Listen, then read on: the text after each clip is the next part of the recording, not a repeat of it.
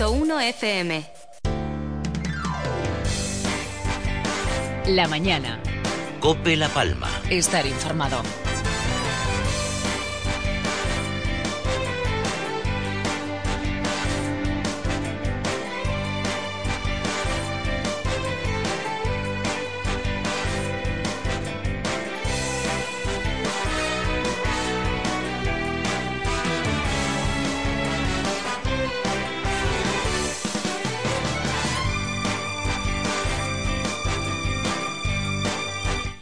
Buenos días, 11 de la mañana, 5 minutitos. Sean bienvenidos a la mañana de Cope La Palma. Bienvenidos a esta mañana de jueves 18 de noviembre. Punto y seguido en la información. Continuamos, recogemos como cada día el eh, testigo de lo que viene siendo la mañana a través de la red de emisoras de Cope en el archipiélago canario. Un día más de la erupción volcánica de Cumbre Vieja. Un día en el que se han ido sumando en la jornada de ayer movimientos sísmicos. Hasta ayer no habíamos tenido tantos movimientos sísmicos desde que comenzara la erupción eh, de Cumbre Vieja. El día de ayer fue el más intenso en ese asunto, en, el, en ese aspecto, en el de los movimientos sísmicos. Una jornada en eh, la de hoy, en la que de inmediato vamos a estar conociendo la última hora precisamente del eh, volcán de Cumbre Vieja. De inmediato estamos dándonos una vuelta por el valle de Aridane, una jornada en la que les proponemos diversos asuntos, algunos de ellos obviamente relacionados con el volcán relacionado con eh, esta erupción volcánica y con la reconstrucción, sobre todo de la isla de La Palma, de una situación de la que se viene hablando y mucho en los últimos días, en las últimas eh, semanas ya en eh, nuestra isla. Debe usted saber a esta hora de la mañana que al final el paso por la carretera del sur de la isla de La Palma a la costa para los agricultores, lógicamente los que cuenten con la autorización eh, pertinente, con eh, las comunidades de regantes o con las empaquetadoras de plátanos y para los vecinos evacuados por el eh, sur sigue cerrado en la jornada de hoy debido a la calidad del aire. Las coladas muestran menos actividad que ayer, el principal flujo de energía se concentra en la zona de Todoque, sí se accede eh, por eh, mar a la zona de Portonao en eh, la jornada de hoy, pero como digo, es acceso, la mala calidad del aire en la zona de Las Manchas, esperando evolución a lo largo del día, se encuentra cerrado en la jornada de hoy. Además, debe usted saber también que en la jornada de ayer, el presidente del Cabildo de La Palma y el vicepresidente, Mariano Hernández Zapata y Borja Perdomo, respectivamente, comparecían ante los medios de comunicación. Teníamos la oportunidad de escuchar parte de esa intervención en la jornada de ayer aquí, en la mañana de COPE, hablando de los 60 días de la erupción volcánica, haciendo un resumen, vaya, en general, de lo que han sido estos 60 días de erupción volcánica en eh, la isla de La Palma, dejando algunos titulares como lo de las viviendas. Eh, o también el plan eh, de empleo ambicioso que se quiere poner en marcha para la isla de La Palma en los próximos meses. Desde las plataformas, desde las asociaciones y plataformas plataformas de afectados por el eh, volcán han continuado con la queja, continúan con la queja porque a día de hoy desconocen pues situaciones trascendentales, es decir, desconocen eh, en qué en régimen de qué y cómo, de qué manera eh, va a ser el reparto de las viviendas, que advierten que las ayudas no están llegando como debieran, que falta agilidad en ese aspecto, además ponen o hacen especial hincapié también en otras situaciones y es las ayudas no solo a los afectados de forma directa, los que han perdido su vivienda, eh, sino a los que llevan 60 días desalojados de la suya, aunque la lava no o el volcán no haya acabado con esa vivienda, sí llevan 60 días eh, lejos de su hogar y sin poder acceder a sus casas y entienden que también deberían estar eh, recogidos en el eh, Real Decreto. Este es el panorama. Eh, como digo, vamos a hablar de estos asuntos en la mañana de hoy. Vamos a estar ocupándonos de estas situaciones, pero también de otras, porque queremos hablar con la Asociación de Empresarios del Casco Histórico en Santa Cruz de La Palma o queremos hablar de una iniciativa que se pone en marcha este fin de semana en el eh, término municipal de Breñalta. Estamos hablando del eh, decimoquinto Festival de Cuentos Breñalta 2021. Luego nos damos una vuelta por eh, Breñalta y conocemos cómo va a ser este evento que arranca en la jornada de mañana viernes. Y como le apuntábamos también, queremos estar con los empresarios en Santa Cruz de La Palma, con la campaña, la puesta en marcha por parte de la Asociación de Empresarios del Casco Histórico de la campaña El Impulso Eres Tú, que está en marcha en, eh, la capital eh, palmera. Luego nos va a acompañar también el ex vicepresidente del Cabildo de La Palma, José Luis Perestelo. Vamos a hablar con eh, el ex presidente de la institución insular precisamente de la reconstrucción, del modelo de reconstrucción para la isla de La Palma. Vamos a pedirle también su análisis a estos más de 60 días de erupción volcánica en Cumbre Vieja. Vamos lo primero en esta mañana de COPE, 11 de la mañana, 10 minutitos, con la plataforma de WhatsApp ya abierta para los oyentes en el 669 14 91 82. Vamos a arrancar hoy saludando a Santiago Morollón, que está en la unidad móvil de la cadena COPE. Santiago, ¿qué tal? Buenos días. Hola, muy buenos días, Miguel Ángel, ¿cómo estás? A ver, cuéntanos, Santi, ¿cuál es la última hora? Bueno, pues ahora mismo me encuentro en el mirador de Tajuya, desde donde se puede ver cómo continúa la emisión de cenizas intensa, aunque en este caso, en esta jornada de jueves, Miguel Ángel parece que va a pulsos. En otros días hemos visto cómo esa emisión, esa emisión tenía una mayor constancia, pero ya nos han advertido de que el comportamiento del volcán no es homogéneo y que no siempre se comporta de la misma manera. De momento, ese penacho que se eleva eh, considerablemente en altura, continúa dirigiéndose, como ha ocurrido en días pasados, en dirección suroeste, aunque ya también nos han señalado que la previsión meteorológica dice que para esta tarde el régimen de vientos podría cambiar, podría llevarlo hacia la zona este, en este caso afectando la eh, operatividad o la conectividad aérea, mejor dicho, del aeropuerto de La Palma. La sismicidad, mientras tanto, Miguel Ángel, la protagonista, en lo que llevamos de jornada, más de 60 movimientos eh, y ayer se batía ese récord con más de 300 movimientos sísmicos. Ahora los especialistas tienen que valorar si esto simplemente o un reajuste del sistema o si se está reactivando. Esperemos que no, la verdad, porque obviamente para descanso de todos queremos que se acabe cuanto antes esta situación y atentos también a esa plataforma de la que comentabas ahora mismo que pretende hacer bueno pues eh, una nueva ciudad verdad con en torno a 543 viviendas para los afectados de los barrios de Todoque y de la Laguna eh, hace unos minutos estaba hablando con uno de sus portavoces con Juan González eh, para preguntarle acerca de cómo lo pretenden hacer.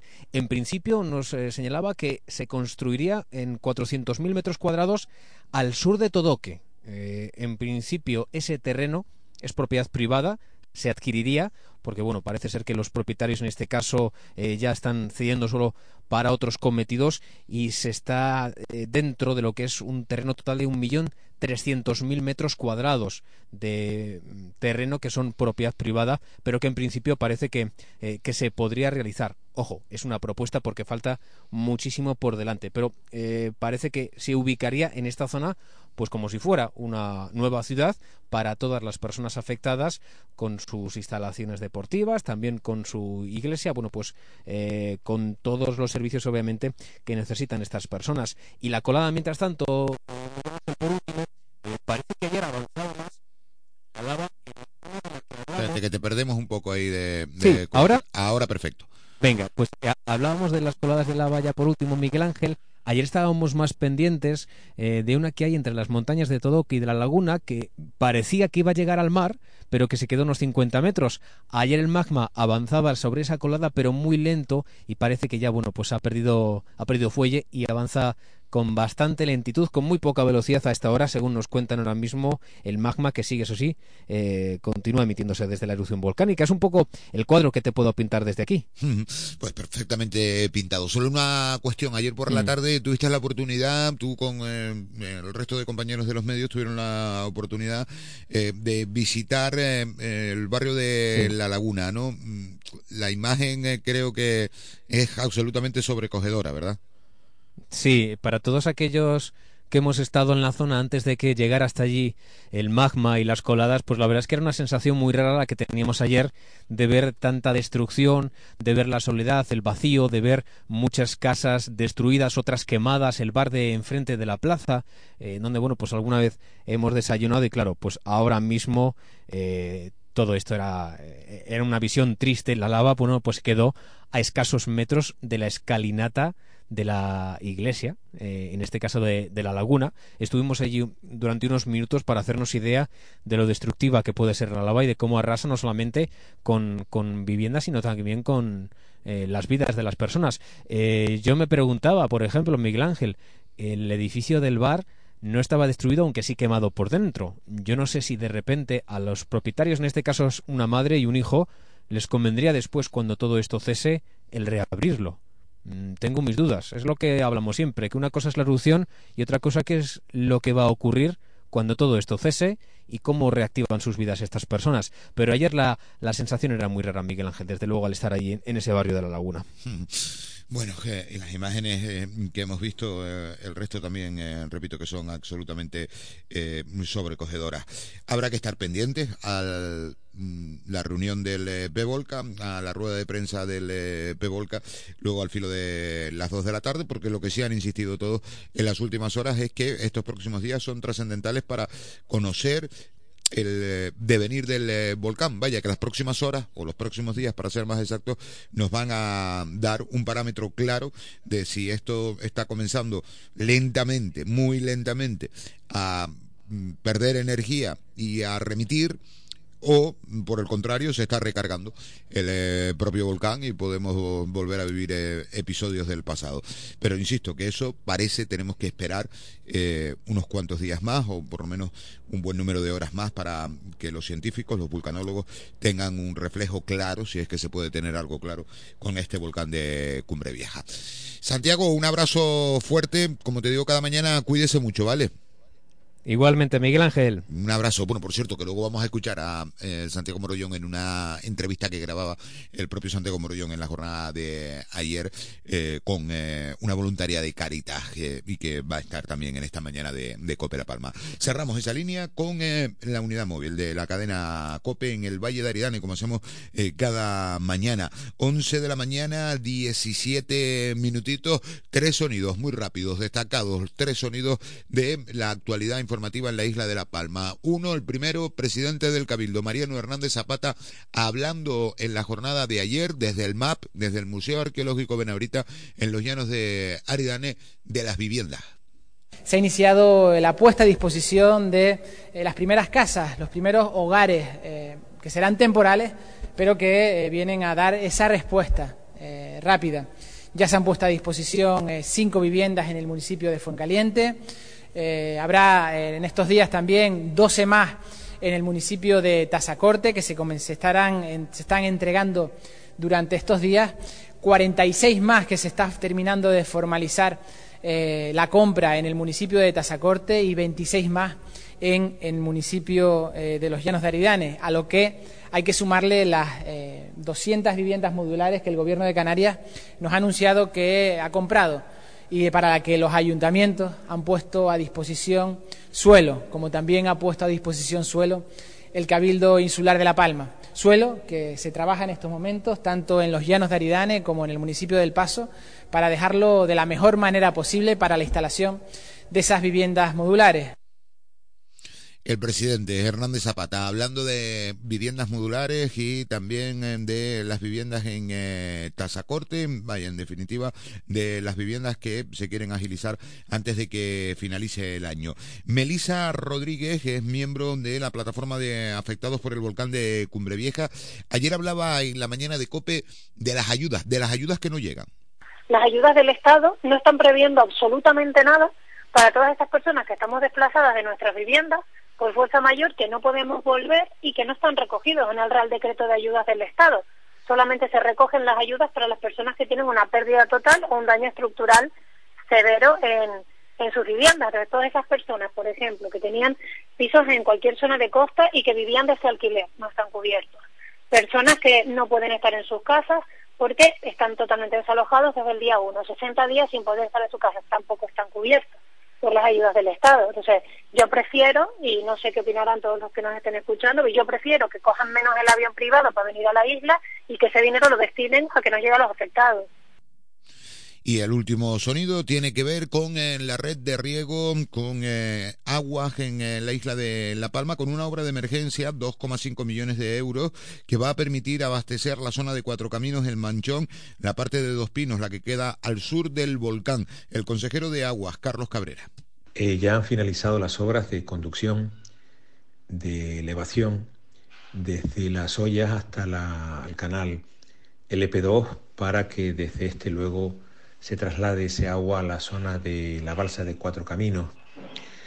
Es una noticia muy importante porque es una de las obras de emergencia que contratamos a las pocas semanas de comenzar el volcán y tras la rotura que se produjo o el daño enorme que se produjo en el canal LP2 por las lavas del volcán que imposibilitaba la llegada de agua a esa balsa, ya hemos logrado, como digo, llevar agua a esa balsa y hemos llevado el agua a esa balsa, fundamental, repito, para la red de riego en eh, la isla de La Palma. Vamos a la previsión meteorológica, 11 de la mañana, 21 minutos. Previsión eh, meteorológica en la Agencia Estatal de Meteorología nos cuenta la previsión a esta hora de la mañana. Iván Albizus, buenos días. Buenos días, cielos poco nubosos en general en la isla de La Palma, salvo en el norte y en el este de la isla con una mayor nubosidad, dejándonos lluvias ocasionales con temperaturas con pocos cambios o ligero ascenso, valores de 21 grados en Santa Cruz de La Palma, 19 en Garafía y el viento soplando del nordeste con mayor intensidad en los extremos sureste y noroeste. Es una información de la Agencia Estatal de Meteorología. De la Agencia Estatal de Meteorología en eh, la jornada de hoy. Esa previsión eh, van a este jueves en la isla de La Palma. 11 de la mañana, 22 minutos. Tenemos abierta la plataforma de WhatsApp 669 1491 82. Apunta uno de nuestros oyentes. buenos días, esas casas que dicen que van a ser es una construcción, no una reconstrucción. No, bueno, a ver, claro que es una construcción, eh, pero lo que se habla de reconstrucción de la isla de La Palma, de reconstruir eh, la isla una palabrita que, que hemos querido emplear. Y además dice también el oyente, si se puede pasar por el eh, sur. Bueno, pues si se puede pasar, no es lo que anuncia el, Cabildo de La Palma a través del eh, comunicado en, la mañana eh, de hoy. así está esto, ahora nos envía una fotografía un oyente precisamente desde el entorno del municipio del Vaso con una imagen absolutamente espectacular del volcán y su emisión de ceniza, de humo a esta hora de la mañana. volcán que ha dejado también ya en el día de hoy un eh, manto de azufre considerable en eh, la ladera azul del cono principal de ese volcán de Cumbre Vieja, también para hoy. 11.23. La mañana. Cope La Palma. Estar informado. Somos muchas las instituciones que juntas trabajamos para ayudar a los palmeros y palmeras frente a la erupción del volcán. En la web infovolcanlapalma.org podrás encontrar toda la información, ayudas y recomendaciones que precisas. Infovolcanlapalma.org. Toda la información en la palma de tu mano. Gobierno de Canarias. Decimoquinto Festival de Cuentos Breña Alta. Este viernes 19 dará comienzo el Festival de Cuentos con los escolares del municipio a las 10 de la mañana por streaming, con Juan Madrigal y Pampa Madrigal. A las 19 horas tendremos la inauguración del festival en la Sociedad Atlántida, de la mano de Juan Madrigal, continuando con un novedoso espectáculo de narración, música y visual thinking con Gustavo Mederos de La Palma, Coralia Rodríguez de Cuba y Diego Espósito de Tenerife. Y entre sesión y sesión, menú de cuentos con Almudena Díaz de Tenerife, que paseará por bares y restaurantes narrando y ofreciendo cuentos como dinamización del municipio. El sábado 20 en la Sociedad Atlántida contaremos con un día lleno de sesiones de cuentos. De mañana, la presentación del libro El viaje del abuelo con Belén Hormiga y una sesión con Pampa Madrigal. Y de tarde, sesiones con Corelia Rodríguez, Juan Madrigal y Almudena Díaz. Finalizando el domingo con cuentos para una despedida en familia. Para más información, visita el Facebook del Ayuntamiento. Compra y consume en el comercio local porque el impulso eres tú. Durante el mes de noviembre, los establecimientos asociados al casco histórico de Santa Cruz de la Palma, Asociación Zona Comercial Abierta de los Llanos de Aridane y Asociación de Empresas de Breña Alta, ASEMBA, premiaremos tus compras con 60 tarjetas valoradas cada una en 50 euros, que podrás utilizar en los establecimientos participantes, porque el impulso eres tú, nosotros, todos. Agroisleña es compromiso. Por trabajar a diario con nuestros proveedores para conseguir la mejor calidad-precio para nuestros clientes. Agroisleña es seriedad. Con servicio postventa propio garantizamos cualquier incidencia de nuestros productos. Agroisleña suministros agrícolas. Construcción y obra pública. Ferretería, fontanería. Suministros industriales. Decoración y jardín. Te esperamos en la calle Las Rosas número 17 en los Llanos de Aridane. Y en calle Villaflora 172, Breña Baja. Oye Diego, que ya son 50. Mi madre, medio siglo poniendo los mejores desayunos de cada día. Bar Bahía cumple 50 años. Mis desayunos de cada día. ¡Qué felicidad! 48 horas. 48 horas. 48 horas. Venta online en Jugueterías Lifer. Recibe tus juguetes en 48 horas. Jugueterías Lifer. Almacenes en Canarias. Lo recibes sin gastos de aduana. Y por compras superiores a 20 euros, el envío es gratis. Juguetes para crecer. Juguetes para vivir. www.lifer.es Te presentamos En Plan Fácil, nuestra manera de hacerte la vida más fácil. Abre tu cuenta y disfruta de todo un mundo de ventajas. Da el salto a Caja 7. Porque somos la Caja de Canarias.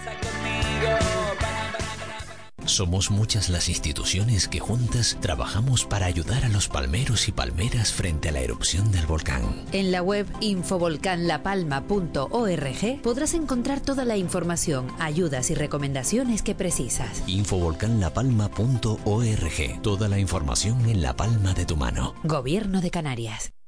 Clínica ICA La Palma. Tratamientos de medicina estética con valoración médica personalizada. Deshazte de esos kilos de más que te has puesto en verano. Esa celulitis, piel de naranja. Tratamientos de radiofrecuencia médica con lavatrón, presoterapia, carboxiterapia, mesoterapia médica, dieta personalizada. Todo eso se acaba con Clínica ICA La Palma. También tratamientos anti-aging, botox, ácido hialurónico, arañas vasculares. Ha llegado la hora de cuidarse. Clínica ICA La Palma. Recuerda, en Santa Cruz de la Palma, Plaza de la Alameda, junto a la Cruz del Tercero. Fedecan de La Palma significa mucho más que un fondo de desarrollo para Canarias. Significa apostar por la dinamización social y económica, con proyectos innovadores que crean empleo y fomentan nuestro desarrollo económico.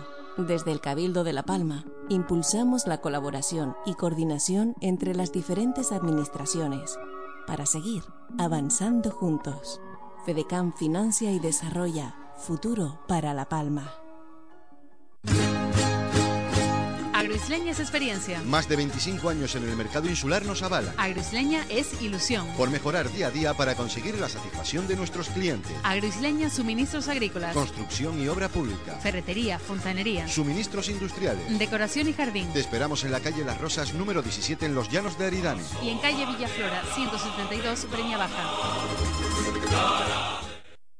Restaurante Casablanca Los Cancajos, la mejor comida italiana en tu paladar. Tradicional como siempre, buena como nunca. Restaurante Casablanca en los bajos del centro comercial Cancajos, 922-181-059. Y ahora también en la avenida del Puente ofreciendo lo mejor de la comida italiana. Desayunos, hamburguesas, batidos con reparto domicilio en el 922-192-173.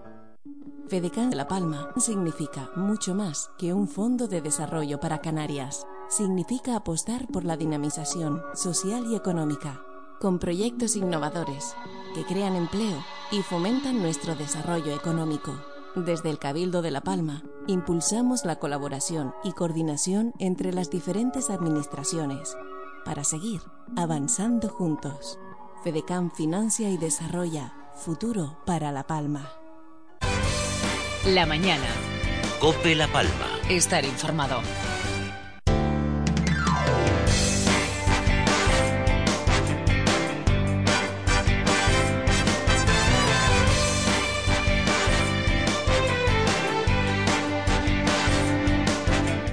11 de la mañana, 28 minutitos en mañana de Cope La Palma, mañana de jueves en eh, la isla de La Palma. Mañana arranca el eh, decimoquinto Festival de Cuentos de Breñalta.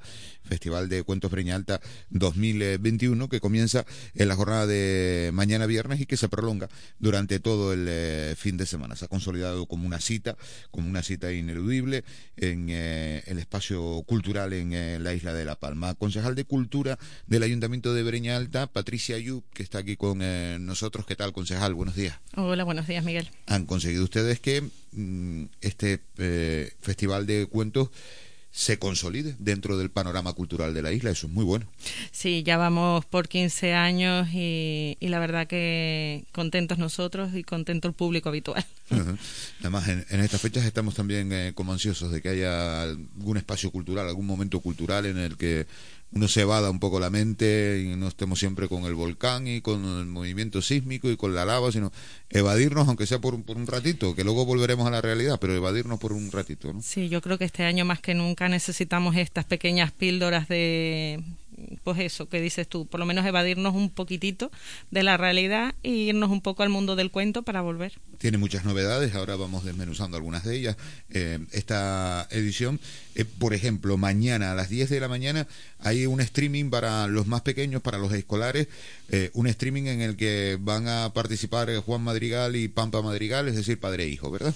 Sí, eh, hasta el año pasado se hacía que los colegios venían a visitarnos en el a Breñalta, en el propio en la sociedad atlántida. Lo que pasa que por cuestiones de COVID eh, esa parte se nos hace un poco inviable y ya el año pasado lo cogimos con el en streaming y este año pues nos toca igual y además así llegamos incluso a más a más colegios. Pues precisamente eh, vamos a saludar a Juan eh, Madrigal que nos está escuchando a esta hora de la mañana. Don Juan, ¿qué tal? Buenos días. Hola, hola, buenos días. Aquí muy contento llegando a la, esta hermosa isla de La Palma. Este, venimos desde Costa Rica y estamos muy contentos de venir a compartir nuestras historias, nuestros cuentos con la gente de La Palma. Eh, llegando directamente a La Palma desde, desde Costa Rica, diría en Costa Rica, pura vida, ¿no? Es con lo que dicen, ¿no? pura vida. Eso es lo que nos hace falta a nosotros aquí ahora en La Palma, pura vida, ¿eh? Que estamos inmersos en lo del volcán, o sea, nos hace falta pura vida, ¿eh? Sí, les estaba escuchando, les estaba escuchando. Yo creo que sí tienen los dos razón en eso, que los cuentos también vitabilizan y los cuentos hacen imaginar y los cuentos hacen soñar. Por eso es tan viejo como el hombre mismo, el contar historias y el reunirse para escucharlas. Y yo creo que eso es una bonita oportunidad para que la gente este, de La Palma se acerque a esta actividad tan importante y que no han dejado de hacer a pesar de los pesares. Mm, eh, el cuento, el cuento es eh, un escenario que vale para los pequeños y mañana tienen la oportunidad en ese eh, streaming los más pequeños, para los de mediana edad, para los grandes, vaya, que es un formato de literatura que, que vale para todos, ¿no? Porque hay otros formatos de literatura que son un poquito más, em, bueno, van más encasillados un poco en las edades, ¿no? Eh, no vamos a una novela negra a contársela a un, niño de, de 7, 8 años, pero el cuento sí que abre todo el abanico, ¿verdad? Eh, la literatura infantil. La literatura infantil nos gusta a todos porque por, de por sí todos fuimos niños y niñas y de repente nos evoca esa, esa alegría de cuando éramos niños. Y yo creo que sí, tener toda la razón, la literatura infantil nos gusta a todos. Ya después hay otras literaturas que son enfocadas ya para públicos específicos. Eh, ¿Y qué momento vive? ¿Qué momento vive el cuento? ¿Vive un buen momento ese espacio de, de, la literatura? ¿Vive un buen momento o complicado? No, yo creo que siempre, a pesar de, de, la tecnología y a pesar de la virtualidad, el cuento sigue vivo porque el ser humano necesita volver encontrarse en los lugares para, para, para verse, para mirarse a los ojos. Y yo creo que conforme incluso vaya pasando este eh, y vaya subiendo los métodos virtuales y tecnológicos, aún ahí el cuento vuelve a revitalizarse como medio de, de, esto, de encontrarse y de volver a imaginar, porque porque de repente el, imaginar es un ejercicio válido y saludable para el ser humano. Qué suerte, ¿verdad, concejal, eh, contar con, con, la presencia de, Juan Madrigal, eh, de, de, Almudena Díaz, luego los nombramos si le parece a todos, pero de Belén Hormiga, de Pampa Madrigal, de gente que que está en, en, la cúspide, vaya, de, del cuento en, a nivel internacional, o sea, de top, que dirían los futboleros. ¿no? Sí, la verdad que es un placer y es, vamos a ver, es un, un panorama mm, que porque además estamos eh, hermanados con el Festival de Cuentos de los Hilos y un poco nos nutrimos unos a otros y, y es la forma de llegar a estas grandes figuras en la, en la narración, o sea, que es nacional e internacional. ¿Qué, qué novedades tiene esta edición? De, este Festival de Cuentos en Breñalta? Este año, eh, como novedad, tenemos mm, un espectáculo que, que, mezcla la narración, la música y el visual thinking, eh, en el que una narradora, en este caso Coralia desde Cuba, nos cuenta una, un cuento tenemos eh, un pianista, Diego Espósito, de Tenerife, y por otro lado tenemos a Gustavo Mederos, de Plena Inclusión, de La Palma, y específicamente de Breña Alta, eh, dibujando eh, una viñeta sobre el, sobre, el propio, sobre el propio cuento, que para nosotros es pues como una, un pasito más, una cosa más dentro del festival. Y por otro lado, hemos querido un poco mm, dinamizar el municipio todos los años lo pretendemos de una forma o de otra, pero este año en concreto hemos mm, puesto sesiones de cuentos, por ejemplo, las de las que son de tarde, con un poco más de margen entre una y otra, para un poco fomentar que la gente vaya a los restaurantes, bares, a un menú de cuentos. Entonces vamos a tener una, una narradora, en este caso Almudena Díaz de Tenerife, que va a ser como de juglar y va a ir por, lo, por estos sitios donde al igual estás comiendo y te vienen a ofrecer un cuento que puedes elegir entre que sea de romance, de miedo, y son cuatro, cuatro tipos diferentes. Entonces, un poco es para pues para que la gente vaya a consumir a los locales de Breña Alta y por otro lado, gente que al igual esté allí, que no conozca la existencia del Festival de Cuentos, un poco pueda eh, ir después a la sesión posterior o a la del día siguiente. Un cuento, señor Madrigal, tiene también una clave, ¿no? Y es cómo se narra luego, ¿no? Claro, claro, yo creo que sí. Este, eh, la clave es es esa, saberla decir, el buen decir, decimos en Costa Rica cuando contamos historias, tener un buen decir para cautivar al público y que el público sueñe y se sueñe con la historia. Eso es muy importante. Yo quería agregar a lo que decía la concejala, que también trae un espectáculo para jóvenes y adultos, que es una actuación del Shakespeare de la cómica historia del Mercader de Venecia. Este, lo traigo este, en una fusión de narración y teatro eh, y me parece que es un espectáculo muy bonito y también hermanado, como decía la concejala, también con los hilos, eh, con el Festival de los Hilos, con don Ernesto Rodríguez, y también hermanado, que al final es una buena, eh, bueno, esto que les voy a contar es importante porque también Alajuela, ciudad palabra, Alajuela es una ciudad de Costa Rica, donde tenemos un, también un encuentro internacional y estamos hermanados con los hilos, que eso al final de cuentas entonces nos hermanan los tres festivales. Qué bueno, ¿eh? que es magnífico porque el trabajo eh, es evidente el que vienen realizando en Breña Alta, el que están realizando ustedes en, en Breña Alta, eh, pero el trabajo también que realizan en los hilos, bueno, abrió una puerta a, a un festival que, que al principio pues le costó mucho. Ahora ya parece consolidado. Pasa como con el de Breña Alta, ¿no? Que al principio también les costó a ustedes en Breña Alta el introducir un festival de este estilo. Es que los inicios nunca son fáciles. A nosotros en concreto esto ya nos venía dado. Lo que pasa que hemos querido un poco potenciarlo un poquito más e irle dando pues siempre un poquito más e ir mejorando pues cada vez a la, a la edición anterior. Mm. ¿Cómo se lleva eso, señor Madrigal, de que padre e hijo eh, tengan la misma profesión? Bueno, para mí es un orgullo, una alegría, porque, este, bueno, yo nunca, yo tengo dos hijos y nunca, eh, bueno, les he estimulado por donde se tienen que a todos los niños eh, y hijos que me estimularlos en fútbol, en básquetbol, en piano, bueno, todo lo que quieran, ¿verdad? Les he dado todo, pero tampoco he querido como que sigan mis pasos influyendo tanto, pero al final uno influye. Y mi hijo Pampa, este, hace, bueno, empezó a contar cuentos a los 12 años en los festivales que que teníamos en Alajuela y ahora hace dos años ya lo está haciendo profesionalmente y bueno, es una alegría también, un orgullo también porque es un legado lo que les voy a dejar, porque uno puede heredar una casa, puede heredar una finca, un terreno, pero heredar cuentos es un privilegio. Sí, además, pues, los cuentos, las fincas, lo material, lo económico y todo eso se va, pero los cuentos se retienen ahí en la memoria, quedan para siempre. Eso es, eso es. Yo creo que eso, por eso te decía que es una cuestión de, de un patrimonio intangible que, que se está heredando a un hijo que va a seguir el legado. Porque a mí me emociona decirlo porque finalmente esto era así. eh, Los, los grandes eh, o los conteros eh, al principio de la historia eh, en las tribus heredaban esas historias épicas de los jefes, para, las heredaban para que se siguieran contando porque no existía ni la escritura ni nada o sea, hacerse. Entonces era la oralidad pura la que se heredaba para que siguieran contando en las aldeas y en los pueblos alrededor del fuego las historias. Hoy en un lugar en Alajuela, en Costa Rica, un padre le hereda sus historias a sus hijos y así me parece que eso trasciende. Mm, eh, la gente que se dedica a escribir novelas, eh, dramaturgos o... Vaya, un escritor en general, hay muchos que tienen costumbres, ¿no? De, de apuntarse notas. Eh, La gente que se dedica a escribir cuentos, ¿también le puede surgir un cuento en cualquier momento o una idea en cualquier momento?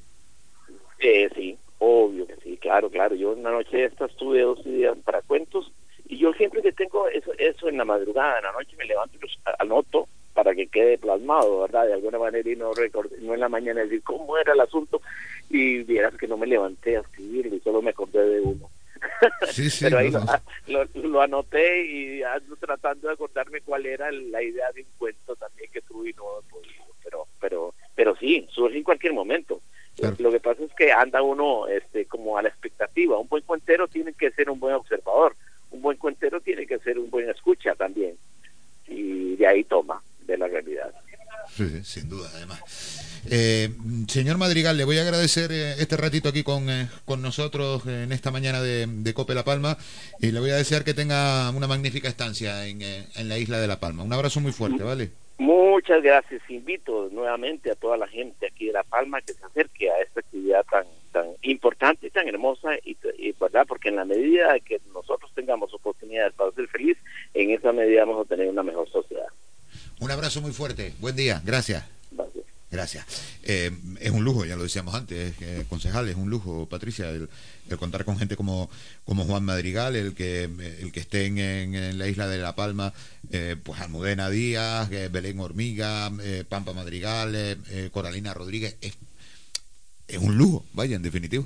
Es un lujo y como acaban de oír, eh, solo oír su voz ya directamente te traslada incluso hasta otro país. O sea, además de, el cuento en sí, la esencia, ya cuando lo oyes pronunciar como pronuncian sus palabras, ya te trasladan a otro lugar.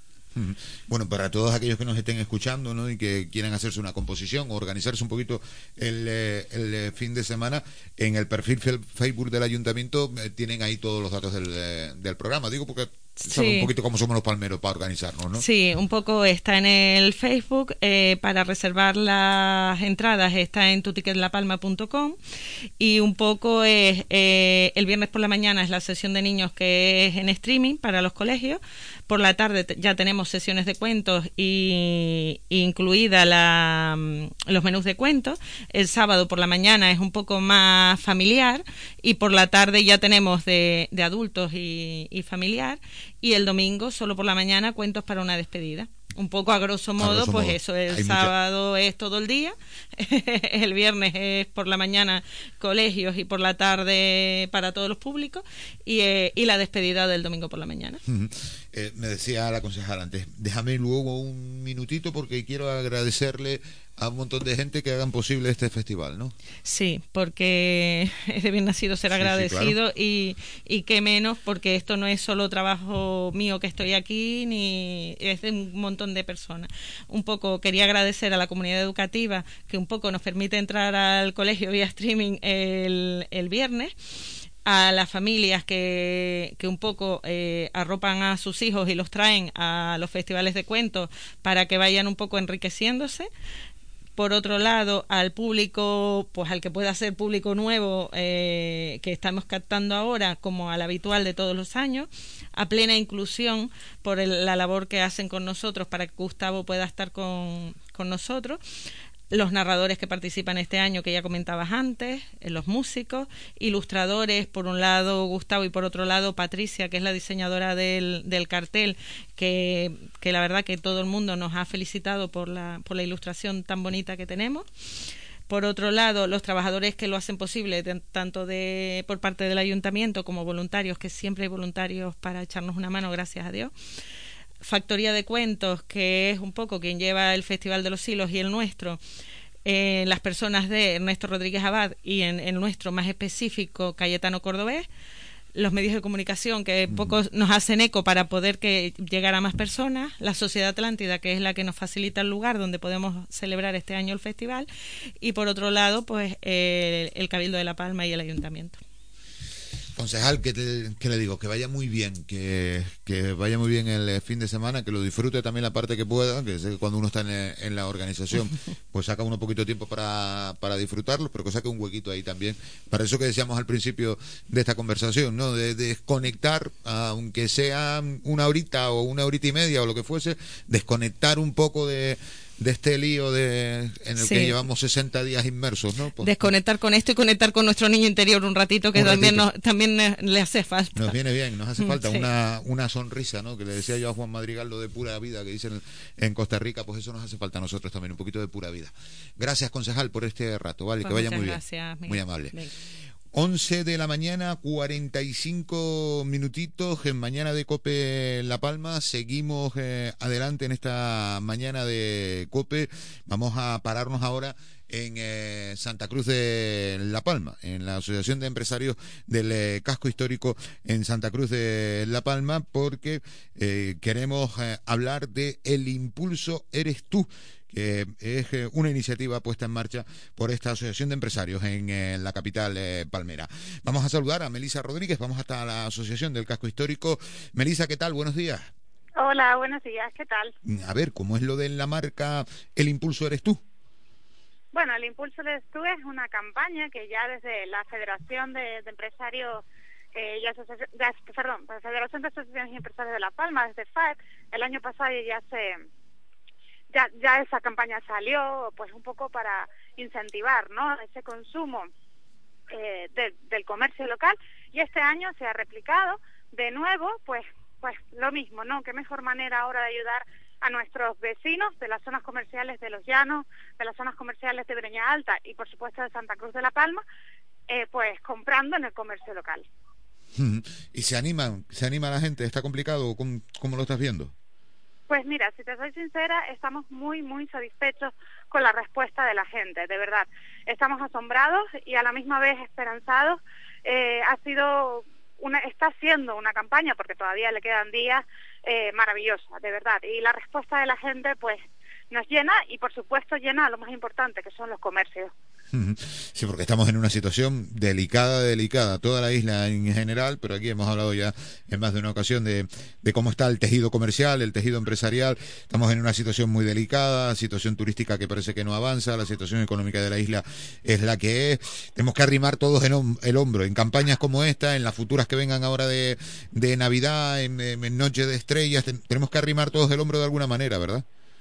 Sí, eh, es necesario. Eh, ayudar a consumir es necesario para la reactivación de nuestra isla y campañas como esta y como tú bien nombrado, pues son sin duda revulsivos necesarios ¿no? para nuestra economía. Sin duda, eh, que van a ser un, un impulso para, para, la economía de, de, la isla de La Palma. ¿Cuánto le queda a, el impulso eres tú, Melissa? Sí, mira, la campaña empezó al principio de noviembre y va a finalizar el 1 de diciembre, con lo cual todavía todas aquellas personas que quieran participar podrán realizar sus compras eh, en las zonas comerciales abiertas del casco histórico de Santa Cruz de la Palma, también en la zona comercial abierta de, de Breña Alta y en la de los Llanos de Aridane es muy fácil participar, simplemente pues realizan la compra y luego encontrarán un cartel alusivo a la campaña donde se registrarán a través de un código QR, pues indicando el día, la fecha de compra, el importe de compra y, em, y su zona. Bueno, pues sencillo, además también, para poder eh, eh, participar en eh, el impulso Eres tú. Y de paso que uno participa, eh, y en estas épocas, repito, con eh, la situación de, de las compras eh, en los comercios en la isla de La Palma, uno tiene que ser muy consciente que está poniendo un granito de arena, por muy pequeño que sea, aunque a uno le parezca muy pequeño, es un granito de, de arena, ¿eh? un granito, un granito, un granito. Un granito, un granito, granito, sin nada es una Claro. montaña. Claro, o sea, que, que repito, que tenemos que ser conscientes, que siempre tenemos Sí. que serlo, pero yo creo que en el momento que estamos tenemos que ser más conscientes de la importancia que tiene el consumir aquí, el- el- la de consumir en los comercios nuestros, en el comercio cercano, en las zonas comerciales abiertas, eh, consumir lo nuestro. Sí, sí. Sí, sin duda. Eh, la campaña lo, lo dice muy bien en su eslogan, ¿no? Porque el impulso eres tú, eh, somos todos, ¿no? ¿no? Lo tenemos claro desde la Federación y las asociaciones integrantes. Así es y así debe ser. Mm. Bueno, pues estamos pendientes y, y lo vamos recordando aquí en, eh, en la radio. Eh, Melissa, Muchísimas gracias. nada, Sí, me gustaría re- claro, recordar claro. eh, que, bueno, participando se pueden ganar una tarjeta eh, de 50 euros para volver a consumir en el comercio local de las zonas participantes. Mm, pues son 50 euritos, que, que vienen muy bien en esta época, ¿eh? Por supuesto, sí. Melissa, gracias por este ratito. Un beso fuerte, ¿vale? A vosotros siempre. Gracias. Gracias. Gracias. Chao. El Impulso Eres Tú, que es una campaña que tienen eh, en marcha desde FAE para eh, las zonas comerciales en Santa Cruz de la Palma, en Breña Alta y en eh, los llanos de Aridane. 11 de la mañana, 50 minutos. La mañana. Cope La Palma. Estar informado. Decimoquinto Festival de Cuentos Breña Alta. Este viernes 19 dará comienzo el Festival de Cuentos con los escolares del municipio a las 10 de la mañana por streaming, con Juan Madrigal y Pampa Madrigal. A las 19 horas tendremos la inauguración del festival en la Sociedad Atlántida, de la mano de Juan Madrigal, continuando con un novedoso espectáculo de narración, música y visual thinking con Gustavo Mederos de La Palma, Coralia Rodríguez de Cuba y Diego Espósito de Tenerife. Y entre sesión y sesión, menú de cuentos con Almudena Díaz de Tenerife, que paseará por bares y restaurantes, narrando y ofreciendo cuentos como dinamización del municipio. El sábado 20 en la Sociedad Atlántida contaremos con un día lleno de sesiones de cuentos. De mañana, la presentación del libro El viaje del abuelo con Belén Hormiga y una sesión con Pampa Madrigal. Y de tarde, sesiones con Corelia Rodríguez, Juan Madrigal y Almudena Díaz. Finalizando el domingo con cuentos para una despedida en familia. Para más información, visita el Facebook del Ayuntamiento.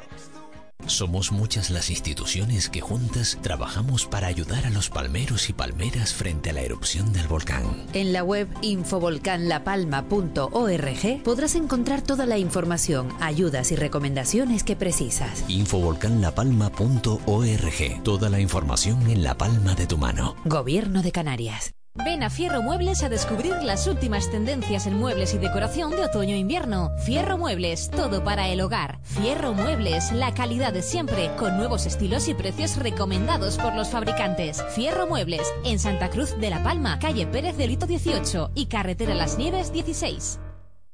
FEDECAN de La Palma significa mucho más que un fondo de desarrollo para Canarias. Significa apostar por la dinamización social y económica, con proyectos innovadores que crean empleo y fomentan nuestro desarrollo económico. Desde el Cabildo de La Palma, impulsamos la colaboración y coordinación entre las diferentes administraciones para seguir avanzando juntos. FEDECAN financia y desarrolla futuro para La Palma.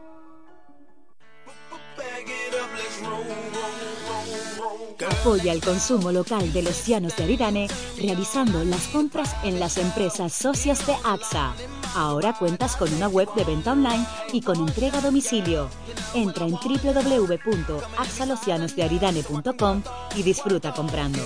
Colabora Gobierno de Canarias, Cabildo de La Palma, Ayuntamiento de los Llanos y Fede Palma. La mañana. Cope La Palma. Estar informado.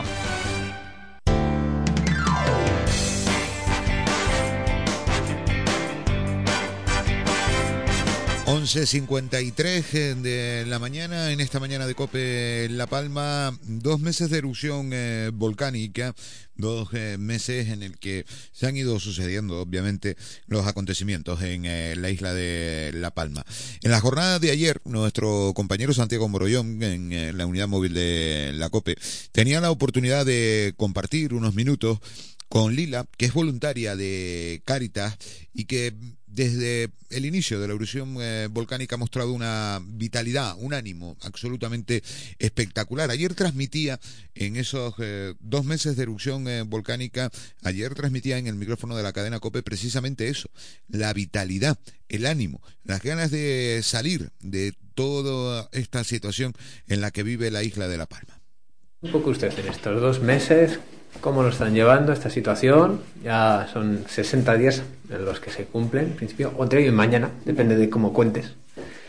Es una situación obviamente impactante en la vida de uno, pero bueno, yo cuando la conocí a usted eh, me, me, pareció muy bueno esa actitud que tiene usted positiva, de ir hacia adelante, a pesar de haber perdido cosas, pero oye, decir, esto, esto no acaba aquí. Ya, ya, ya. Cuénteme un poco, a ver. Soy consciente de ello, bueno. Eh, Ah, como me siento ahora, mm. ahora ya estoy como un poquito agotada, mm. porque ya uno piensa, uy, mucho tiempo de inestabilidad, porque sí, estoy en esta casa, me siento bien, pero necesitas estar ya en algo propio tuyo. Y, yo, y estoy intentando ubicarme a ver qué hago, qué buscamos, para dónde vamos, porque las ayudas vendrán, claro que sí vendrán, pero, pero no ahora mismo. Y buscar un hogar, formar un hogar ahora mismo es complicado. Y ya mm, en un principio todo me parecía que iba a ser más rápido. Ahora veo que la cosa es real y tiene que ir lenta. Y, no sé, estoy como un poco, mm, está, y yo pienso que estamos todos ya un poco agotados. Mm.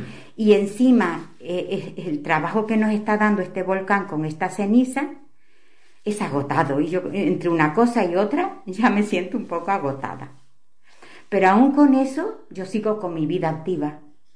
Sigo con mi colaboración en los de sin techo y, y atendiendo a mi familia, atendiendo aquí a una señora mayor que voy a acompañarla un par de días en la semana, para que mi vida tenga vida. No, no, no, no me puedo quedar así, esperando a ver qué va a pasar mañana. Y pensando, ¿dónde nos podemos, dónde vamos a, a rehacer la vida? Porque ya en nuestro barrio ya no tenemos nada. Entonces, toda esa incertidumbre es lo que al pasar los días ya le va poniendo uno un poco más agotado. ¿De dónde saca usted la fuerza para seguir adelante con ese día a día que me contaba? ¿Para cuidar a esta vecina o para seguir adelante con Caritas también? Hombre, yo, yo confío, yo segurísima que es el Señor quien me da la fortaleza. Porque si no, hay días que me siento un poco así y digo, no, Señor, no me lo permitas y tengo que también levantar a mi familia. Mi marido también es un poco, o sea, que él no. y también tengo que hablar por ellos, por mis hijos.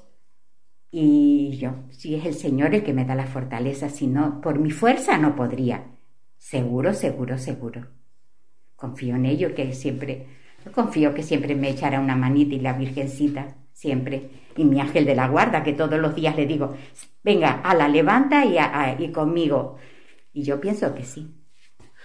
¿Qué comenta la gente, los vecinos? No solamente los, los de allí, ¿no? Que me imagino que seguirá teniendo contacto, sino la gente de su entorno. Eh, sí, o sea, mm, que, que o sea, yo pienso que todos tenemos el mismo sentimiento. Este volcán no, nos está agotando a todos, porque incluso los que no han perdido la casa y viven, por ejemplo, en el entorno, por ejemplo, esta prima que está aquí, vive en el entorno, tiene la casa mm, inundada de ceniza, que tienen que ir a cada rato cuando les permiten, que el problema es el protocolo de, que hay para poder entrar, porque es un sitio de, riesgo por los gases, los derrumbes, y, tienen que ir a limpiar de vez en cuando los techos de las casas, porque con el peso de la ceniza se pueden ir abajo. Y hay casas literalmente enterradas. Enterradas en la ceniza, que eso cuando esto acabe, una gran tarea va a haber limpiar todo el, el resto de barrio que quedó de la ceniza. No sé ni cómo se hará. Va a ser difícil. Va a ser difícil. Una Y- cosa más, ya, ya la dejo No, tranquila. tranquilo. Un mensaje así de esperanza que podemos tener, eh, a pesar de que esto no ha acabado, que todavía queda, no sabemos cuándo, pero Bueno. el momento a su fin. ¿Qué se puede decir? Hombre, la esperanza que tenemos la vida y el ánimo y, la ilusión de, de- de seguir, de seguir adelante, pues yo pienso que ayudándonos unos a otros y animándonos, podremos salir. Si no es en el mismo lugar, en otro. Pero yo, yo pienso que sí, que saldremos. Ya la gente, yo la veo animada todavía. Sí. Aunque ya sí se está viendo el agotamiento, ya se nota más el agotamiento, como hasta me lo estoy notando en mí. Que yo, pero sí, sí saldremos, cómo no, con la ayuda del Señor saldremos. Lila, muchas gracias. Ha sido un placer. Pues el placer sin duda ha sido nuestro eh, compartir este rato con eh, Lila, voluntaria de eh, Caritas, y con ese espíritu, repito, que eh, transmite ese optimismo, porque son 60 días y ya se empieza a ser eh, complicado lo del eh, optimismo y lo de mirar al futuro con optimismo. Vamos a buscar el boletín informativo de las 12 del eh, mediodía, actualizamos eh, la información en el boletín, regresamos de inmediato en la mañana de COPE La Palma, vamos a estar hablando de la relación de puestos de trabajo en el Cabildo, de la RPT del Cabildo, va a estar con nosotros el ex presidente del Cabildo de La Palma, José Luis Perestero, hablando de la reconstrucción de la isla de La Palma, lógicamente estaremos conociendo últimos detalles de esta erupción volcánica de Cumbre Vieja. Ahora el boletín de las 12.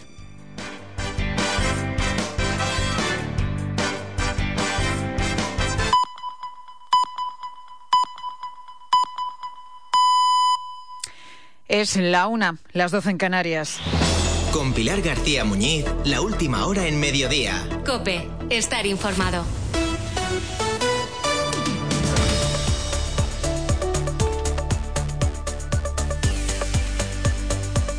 ¿Qué tal? Muy buenas tardes. Bienvenido a Mediodía Cope. Fue justo la semana pasada cuando el presidente del gobierno, Pedro Sánchez, decía aquello de... España, señorías, va mejor.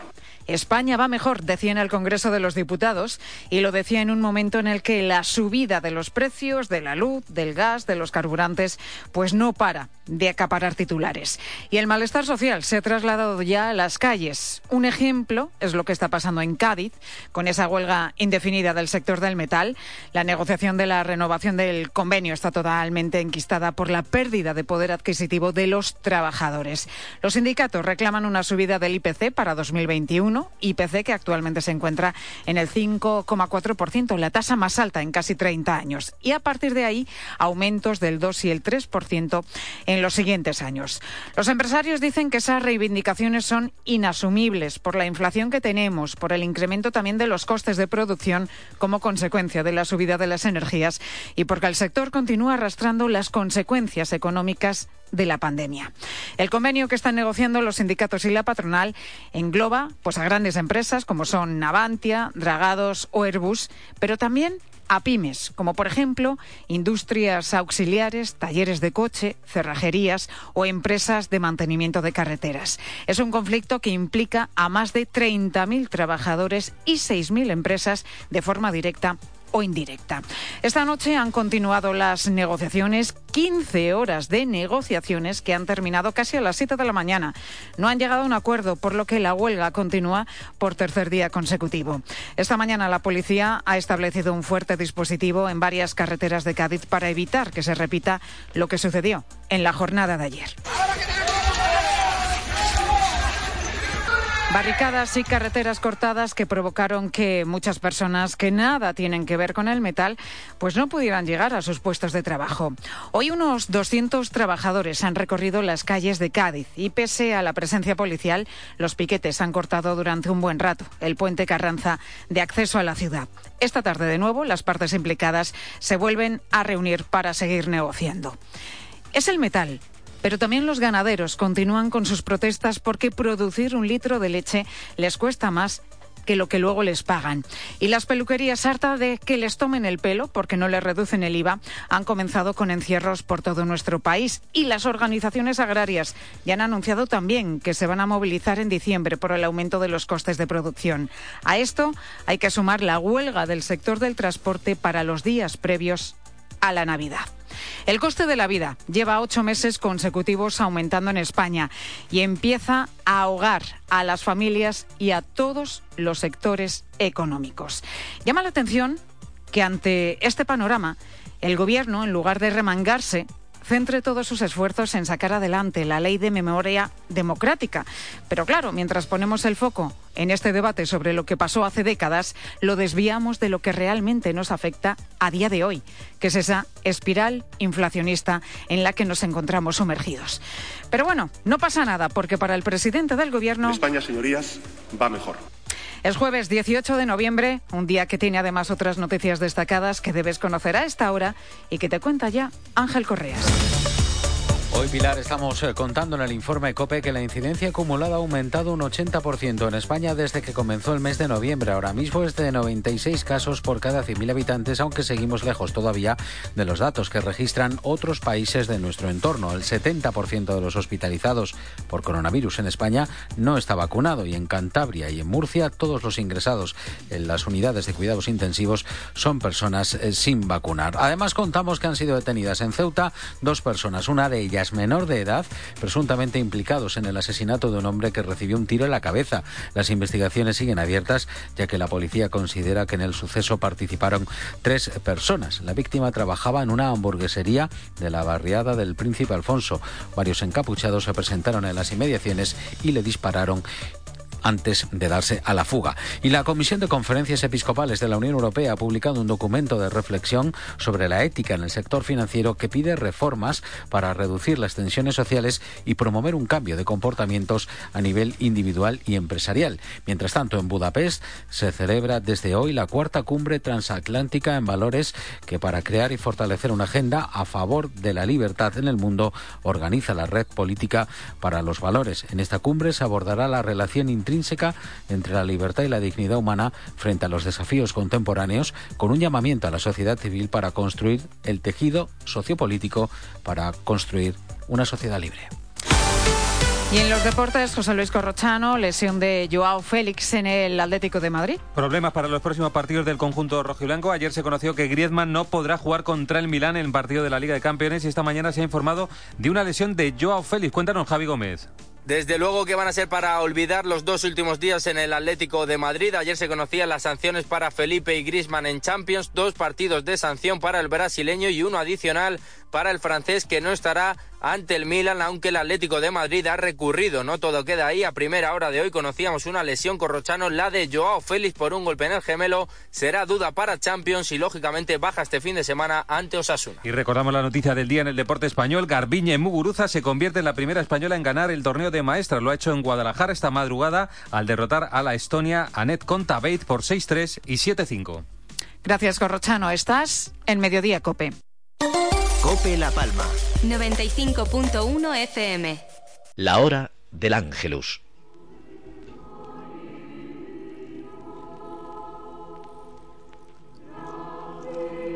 El ángel del Señor anunció a María y concibió por obra del Espíritu Santo. Dios te salve María, llena eres de gracia, el Señor es contigo. Bendita tú entre todas las mujeres, y bendito el fruto de tu vientre, Jesús.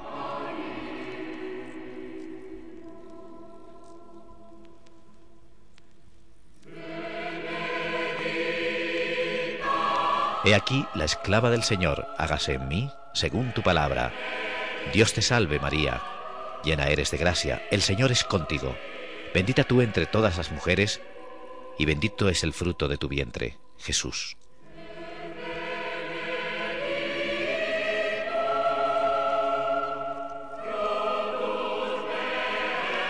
Y el Verbo se hizo carne, y habitó entre nosotros. Dios te salve María, llena eres de gracia, el Señor es contigo, bendita tú entre las mujeres, y bendito es el fruto de tu vientre, Jesús. Ruega por nosotros, Santa Madre de Dios.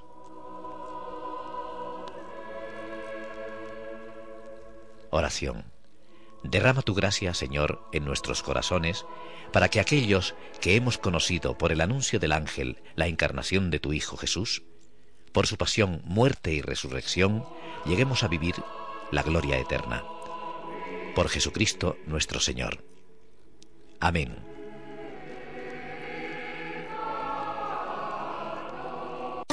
Cope La Palma 95.1 FM somos muchas las instituciones que juntas trabajamos para ayudar a los palmeros y palmeras frente a la erupción del volcán. En la web infovolcanlapalma.org podrás encontrar toda la información, ayudas y recomendaciones que precisas. Infovolcanlapalma.org. Toda la información en la palma de tu mano. Gobierno de Canarias. La Orden Franciscana Seglar de Santa Cruz de la Palma, y en conformidad con el artículo 7 de los estatutos, convoca a todos los miembros de esta orden en Santa Cruz de la Palma a la Junta General Ordinaria, que tendrá lugar este martes 23 de noviembre en la capilla de la Plaza de San Francisco número 3, a las 19 horas en primera convocatoria, y de no existir quórum, a las 19.30 en segunda y última convocatoria. La Orden Franciscana Seglar de Santa Cruz de la Palma convoca a todos los miembros a la Junta General Ordinaria, que tendrá lugar este próximo martes 23 de noviembre. La Palma, la isla bonita, conocida por su belleza singular, fruto del verde de sus montes, el negro de sus volcanes y la pureza de sus cielos.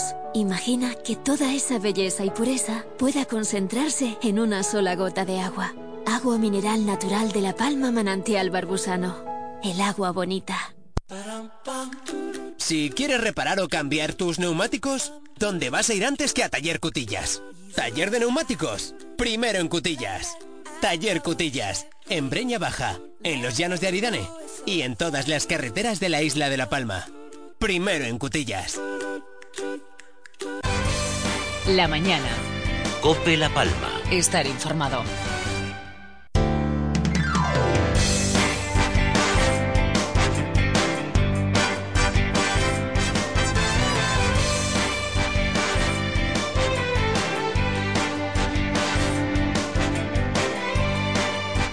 12 del mediodía, 10 minutitos, seguimos adelante. Mañana de Cope La Palma, una mañana de jueves 18 de noviembre. Eh, se está hablando y mucho, llevamos 60 días casi ya hablando de esta situación, de la reconstrucción de la isla de La Palma, de el futuro para reconstruir la isla de La Palma. Cada día, pues ya ven que tenemos un anuncio, cada día tenemos eh, una situación de compromiso de esta institución, de aquella, de la de más allá. Eh, la realidad, ayer también lo apuntábamos, es que pasados 60 días, pese a que hay trabajo que pues probablemente no veamos, ¿no? No veamos, digo, los ciudadanos de a pie, porque se realiza en despachos y demás. La realidad, a día de hoy, es que eh, se han comenzado a repartir eh, el, lo recaudado, los donativos en el Ayuntamiento del Paso, que ha comenzado también esta misma semana el Cabildo de La Palma, que lo va a hacer el Ayuntamiento de los Llanos o el de Tazacorte. Y poco más, la realidad nos deja poco más, sí, nos deja eh, mm, promesas, dinero mm, que va a venir del Estado, del gobierno de Canarias, pero poco más para el afectado. A día de hoy, poco más tenemos. Una oficina de registro único, eh, esas situaciones, pero me refiero a lo material, a, la reconstrucción y al futuro, eso en lo material 60 días después, y alguno pensará, hombre, pues que, ¿qué quieres, Miguel Ángel? Que vayan eh, mucho más rápido en 60 días? Pues sí, la verdad, sí, es lo que quiero. Es lo que quiero, que vaya un poquito todo un poco más rápido, que sea todo un poco más ágil, que consigamos ver luz, porque a día de hoy mm, plantearle a un afectado que vea la luz, pues no es sencillo, ¿eh? No es sencillo porque viviendas, sí, de aquí a final de año se van a entregar, han dicho tantas cifras que yo estoy hasta perdido. Eh, sí, viviendas modulares, hay 200 compradas o no sé cuánto y los terrenos, sí, pero todo eso no está, por eso digo hoy, hoy, que eso vaya a estar antes de final de año. Creo que visto mm, eh, van a tener que correr mucho para que, por ejemplo, lo de las viviendas pueda estar antes de final de año. Van a tener que correr y mucho, porque hemos visto las primeras asignaciones de Fuencaliente y ha quedado el asunto un poco de aquella manera. Sí, un poco de aquella manera, porque ha habido quien ha renunciado a la vivienda, mm, eh, porque hay otros que tienen dudas, porque ese asunto, el de las viviendas, es un asunto que también está tardando un poco el, el gobierno en aclararlo mm, perfectamente o aclarárselo perfectamente a todos los afectados, es decir, eh, cómo va a ser eh, esa situación, como nos planteaban los oyentes, algunos oyentes ayer. O sea, si a mí me asigna una vivienda en Fuencaliente y yo me voy a vivir a la vivienda en Fuencaliente, el primer año no pago, el segundo año cuánto voy a pagar, el tercer año cuánto voy a pagar, y si después de estar tres años viviendo en Fuencaliente, hacer vida en Fuencaliente, con mi familia, escolarizar a mis hijos y hacer mi vida en Fuencaliente, yo me quiero quedar en Fuencaliente, no quiero hacer otro traslado, irme a vivir a otro sitio, ¿tendré alguna opción de quedarme con esa vivienda? O voy a estar tres años de forma temporal en una vivienda. No, no voy a tener nunca esa opción, sí la voy a tener, si la voy a tener, ¿cuánto me va a costar? Claro, es que, repito, hay una serie de, de dudas que se generan en torno a esto que entiendo yo lo sencillo, lo difícil es mm, construir las viviendas. Y eso lo entendemos todos. Lo difícil es que haya 500 viviendas mañana. Claro que entendemos.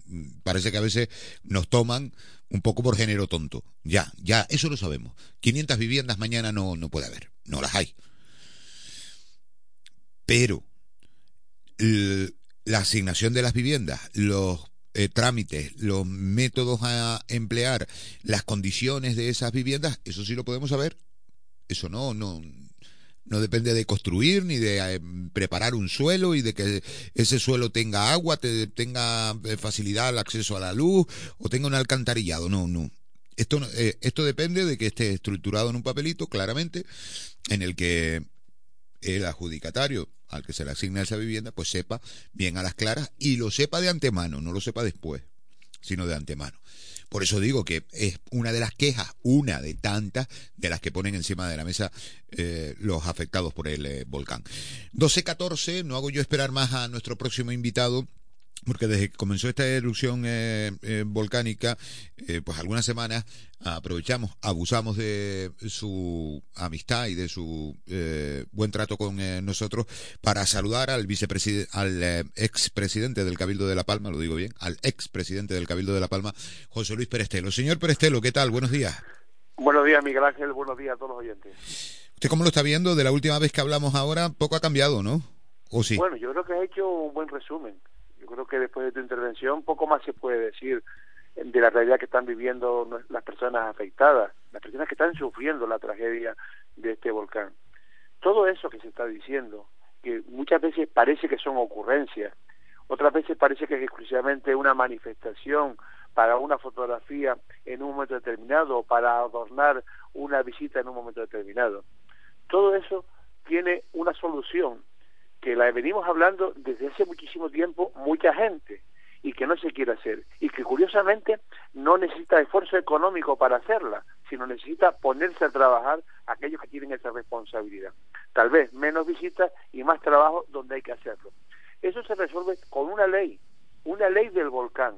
Las relaciones de La Palma con su territorio, sobre todo de la zona afectada por el volcán, no puede ser ni puede medirse con los mismos parámetros y con el mismo marco legislativo que había anterior al volcán.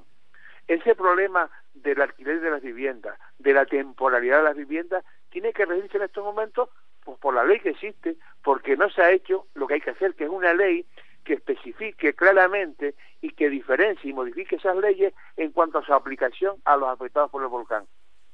La titularidad del suelo, el destino del suelo, la calificación del suelo, Todas esas cosas se tienen que hacer en un marco de una ley que permita que esos, esas disfunciones que hoy se producen se puedan resolver y no asistir al espectáculo que estamos eh, siguiendo cada día, donde la expresión más escuchada en estos últimos 60 días es la próxima semana. Anunciamos cosas la próxima semana, anunciamos otro la próxima semana. ¿Por qué? Porque no se han parado en resolver el procedimiento administrativo que es fundamental las administraciones públicas abren un proceso por voluntad propia, nadie las obligó a, una, a, abrir unas cuentas para que la ciudadanía podía, pudiera mostrar su solidaridad ahí y luego no eran capaces de hacer llegar esa solidaridad a las personas afectadas. Nadie les obligó a eso. Muchos decíamos que era una aberración jurídica plantearlo así, que era mucho mejor tramitar la ayuda solidaria de la ciudadanía, agradecerla y tramitarla a través de las ONG, a través de Cáritas, a través de Cruz Roja, porque hubiera llegado inmediatamente a los afectados. Sin embargo, eh, ayuntamientos y cabildos plantearon la apertura de cuentas y, publicitaron en medios públicos que la gente podía hacer esas donaciones a las cuentas de cada ayuntamiento. Y no fueron capaces en 60 días de preparar la fórmula administrativa, es decir, lo que el trabajo que no se ve, el trabajo que tal vez no tiene trascendencia mediática es el que no se hace y es el que habría que haber hecho con la ley con ese procedimiento. Eh, estamos oyendo desde hace un mes que, vienen 18 millones de euros, incluso vino el ministro a La Palma para el sector primario. Desde hace un mes estamos leyendo que la próxima semana desde la Consejería se entregará una propuesta a las organizaciones profesionales agrarias de una propuesta de bases para distribución de esos recursos. Pues todavía no está.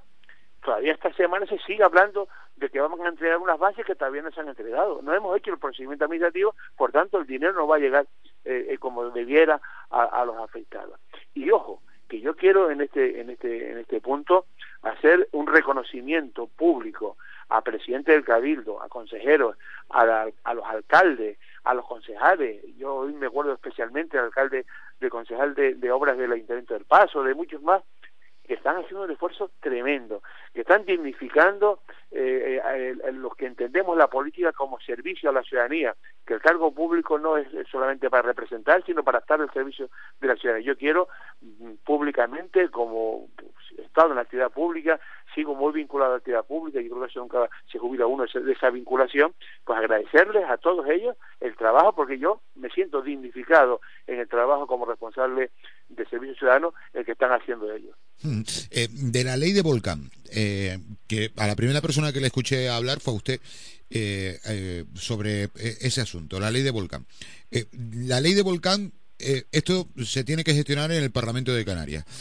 la ley de volcán se puede hacer que la ley luego sea una ley flexible, es decir, que se le puedan ir incluyendo según nos vayan surgiendo situaciones, porque claro, muchas no surgirán, se le pueden incluir artículos, que se entienda así, a los artículos, ¿no? A la ley. Pero esa es una gestión que ya podía haber hecho el, gobierno de Canarias. Esa no tiene nada que ver ni con la emergencia, ni con el dinero. Esa, esa tiene que ver con los diputados allí, nada más, ¿no? Bueno, yo creo que, más que del Parlamento de Canarias, yo creo que debiera ser una ley de las Cortes Generales. Yo creo que debiera ser un proyecto de ley del Gobierno de España que lo presente en Cortes Generales y se apruebe en Cortes Generales.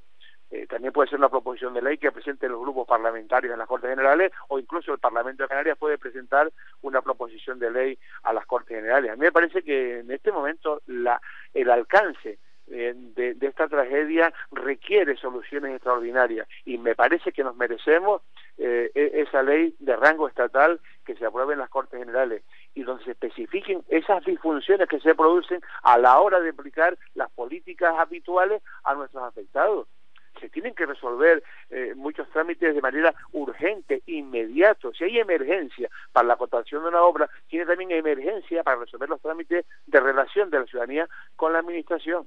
Yo creo que debiera ser. Y también el gobierno de Canarias, cuando estamos hablando de vivienda, cuando estamos hablando ahora ya de cesión de, de suelo para vivienda, si, si se inicia el procedimiento habitual recogido en el marco legislativo actual, tardará muchos meses, si no años, en resolver el solar para poder hacer las viviendas. Así que las viviendas pues las estamos planteando a largo plazo. Por el contrario, el gobierno de Canarias tiene hoy capacidad, con el nuevo Estatuto de Autonomía, de hacer un decreto ley. Se, han hecho muchos en este periodo en el gobierno de Canarias. Hágase uno, yo creo que la ocasión no merece. Hágase uno y resuélvase que en la zona de Reta Padrón, en El Paso, se pueden ubicar eh, las empresas afectadas por, por el volcán y esas empresas con esta con esta superficie, con esta edificabilidad, con esta altura y todo eso se puede hacer por un decreto ley y no hacer un procedimiento habitual que tarda meses en poderse resolver. Estas son las cosas que hay que hacer desde el punto de vista administrativo, que no requieren esfuerzo económico, solo requieren la voluntad de verdad de materializar que estas estos compromisos que se asumen se pueden hacer verdad. Si esos compromisos están faltos de recursos, indudablemente, pues es fácil, es cómodo no tener marco legislativo y luego decir, mire, es que nosotros sí queremos hacer esto, pero ahora tenemos que modificar y tenemos que empezar el proceso. Yo creo que estamos perdiendo un tiempo precioso en lo que es más importante en estos momentos, Miguel Ángel. Lo más importante en estos momentos, ya lo decías tú eh, en, la introducción, es abrir una ventana de esperanza a nuestra gente. Nuestra gente necesita saber que puede roturar sus terrenos, porque se pueden roturar terrenos, porque se puede eh, eh, aportar tierra vegetal, porque se puede volver a cultivar, porque se pueden construir casas en las zonas afectadas, porque eso tiene que estar en un procedimiento que tiene que estar ya la vía legal y, y, tener ya la esperanza cierta de poder recuperar su modo de vida, su hábito de vida, sus vecinos, su vida familiar, su vida social, que la tenían muy bien organizada, porque si hubieran querido irse, se hubieran querido se hubieran ido antes del volcán.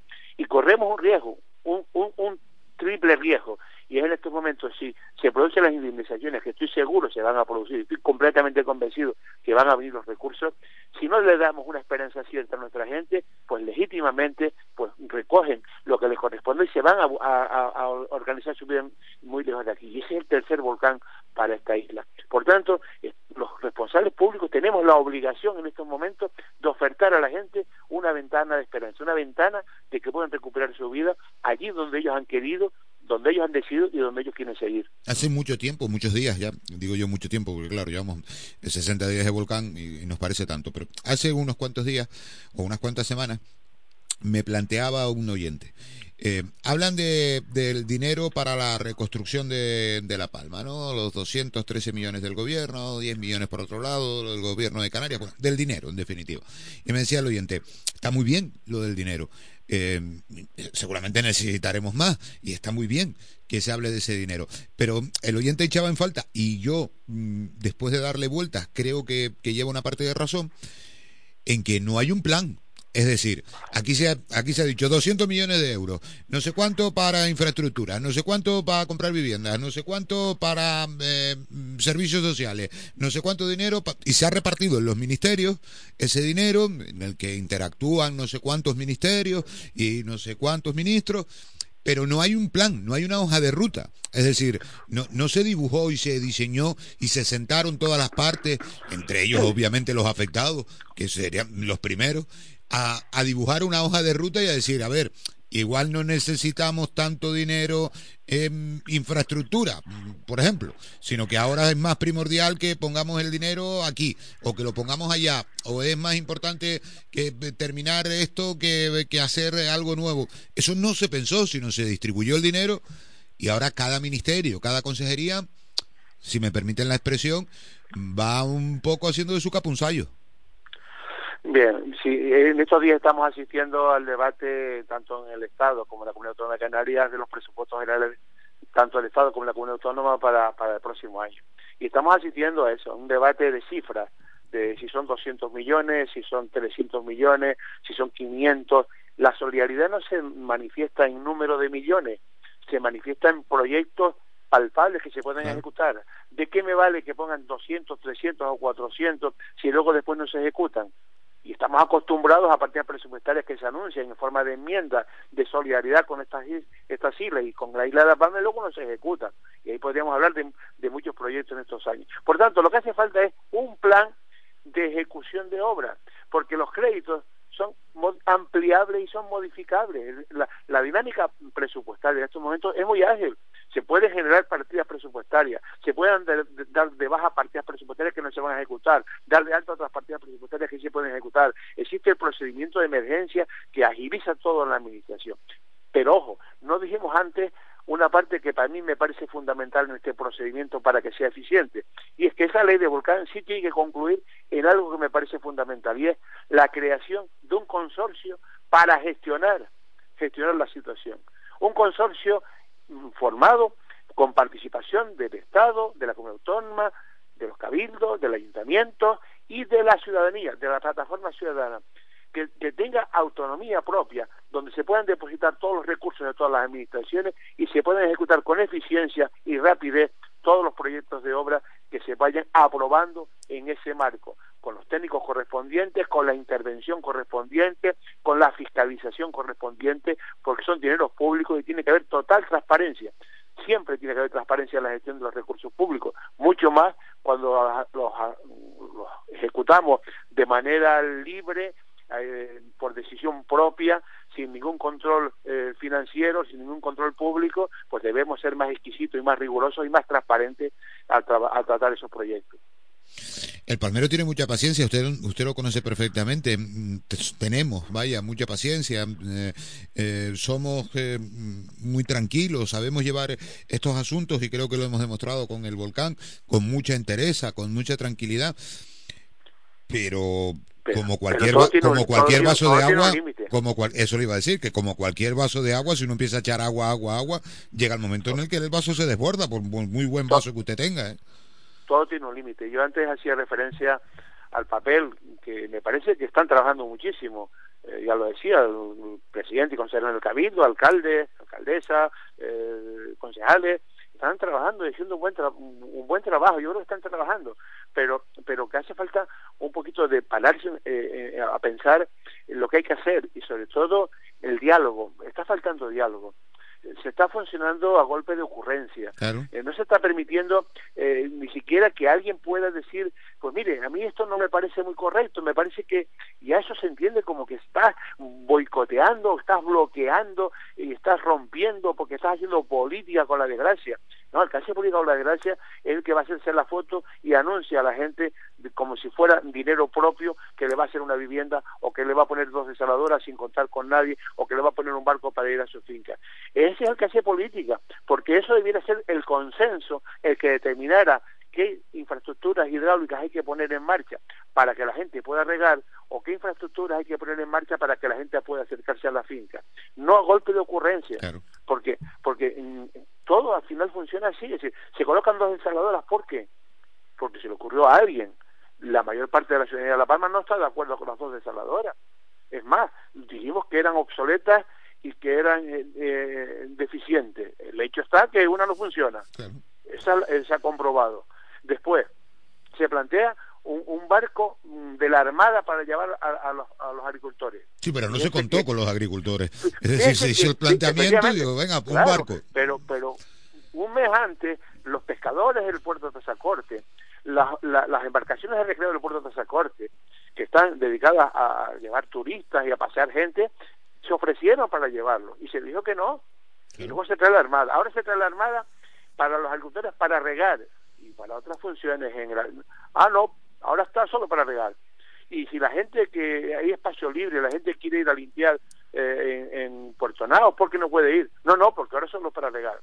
¿Por qué, la, porque eso se le ocurrió a otra persona y no fue la ocurrencia original? Pues seguramente la próxima semana, que es la, la expresión más repetida, pues irán los que vayan a, otras, a otros trabajos eh, en, agrarios y también se dejará ir, porque hay capacidad para las personas que van a limpiar en puertas, porque es lo lógico. Y contra la lógica no se puede caminar, no se puede poner puertas al campo. Y hace falta diálogo. Y, y La Palma tiene un órgano que es el Consejo Insular de Agua, donde están las instituciones públicas, donde están los titulares de aprovechamiento, donde están los regantes, los usuarios, las organizaciones profesionales agrarias. En ese ámbito se toman las decisiones y no se puede tomar una decisión en ese ámbito y luego por alguien que no sabe muy bien quién se plantea una ocurrencia y esa es la que hay que ejecutar y la que hay que aceptar todo el mundo y la gente se empieza a cansar de que no se cuente con los afectados en la toma de decisiones. Yo tuve la oportunidad el sábado pasado de estar in situ en el puerto de Tazacorte. El comentario más repetido por el agricultor que es que hace el trayecto en barco no no no lo hace por comodidad, no lo hace porque esté en 20 minutos en Puerto Nao, no, no, no, no. Eh, te dicen, hombre, yo me subo al barco, porque si voy a regar, pues el gasoil no me lo paga nadie, y tengo que coger el coche desde Los Llanos, ir por Fuencaliente y luego bajar, eh, y, lo hago por una cuestión del dinero que gasto en combustible. No es ni por una cuestión de comodidad, ni por el barco, ni por nada, sino porque dice, bueno, yo me estoy ahorrando aquí, me llevan en el barco, me traen, voy, riego, y me estoy ahorrando aquí, pues 30 euros de gasoil. Ah, vale, pues bueno, pues 30 euritos. No, pero, pero Miguel Ángel, hubiera sido mucho más bonito que lo hubieran hecho la solidaridad de los propios pescadores de Tazacorte y que y que se hubieran dado unas perritas para salvar estos días, porque que, está en una mala situación, o, la, o, la, o los barcos de recreo. Pero ya que está el barco, ya que el barco tiene capacidad, ya que la Armada está con el Ministerio de Defensa diciendo que comprometida está a libre disposición, ¿eh? Eh, para lo que a, libre disposición para lo que quiera, pues llévese, llévese también a la gente que va por la otra cosa o llévese también a la gente que va a, tener a limpiar eh, la arena en Puerto Nado. Pero claro, como no se le ocurrió eso, al que se le ocurrió poner el barco, pues ahora no se puede poner esto hasta que no pase la próxima semana y que ya entonces fríamente ya sea una iniciativa de ellos y no porque la gente que está que no está en este momento en la responsabilidad de gobierno no puede pensar no tiene derecho a pensar, no tenemos derecho a pensar. Y yo creo que los afectados tienen mucho derecho a opinar, a pensar, a opinar y a exigir también, que para eso son ciudadanos que pagan sus impuestos en este territorio. Hmm. Bueno, eh, seguramente vamos a tener que, volver a hablar porque me da que esto va para va para largo. Hay situaciones que, repito, por mucho que uno ha intentado preguntar, yo por lo menos no he tenido la suerte de que me las expliquen eh, claramente y cuando menos se las expliquen no a mí, sino a los vecinos afectados, como pues las viviendas, eh, cómo va a ser la asignación, eh, qué va a pasar. Yo ponía un ejemplo antes y es un ejemplo real, ¿eh?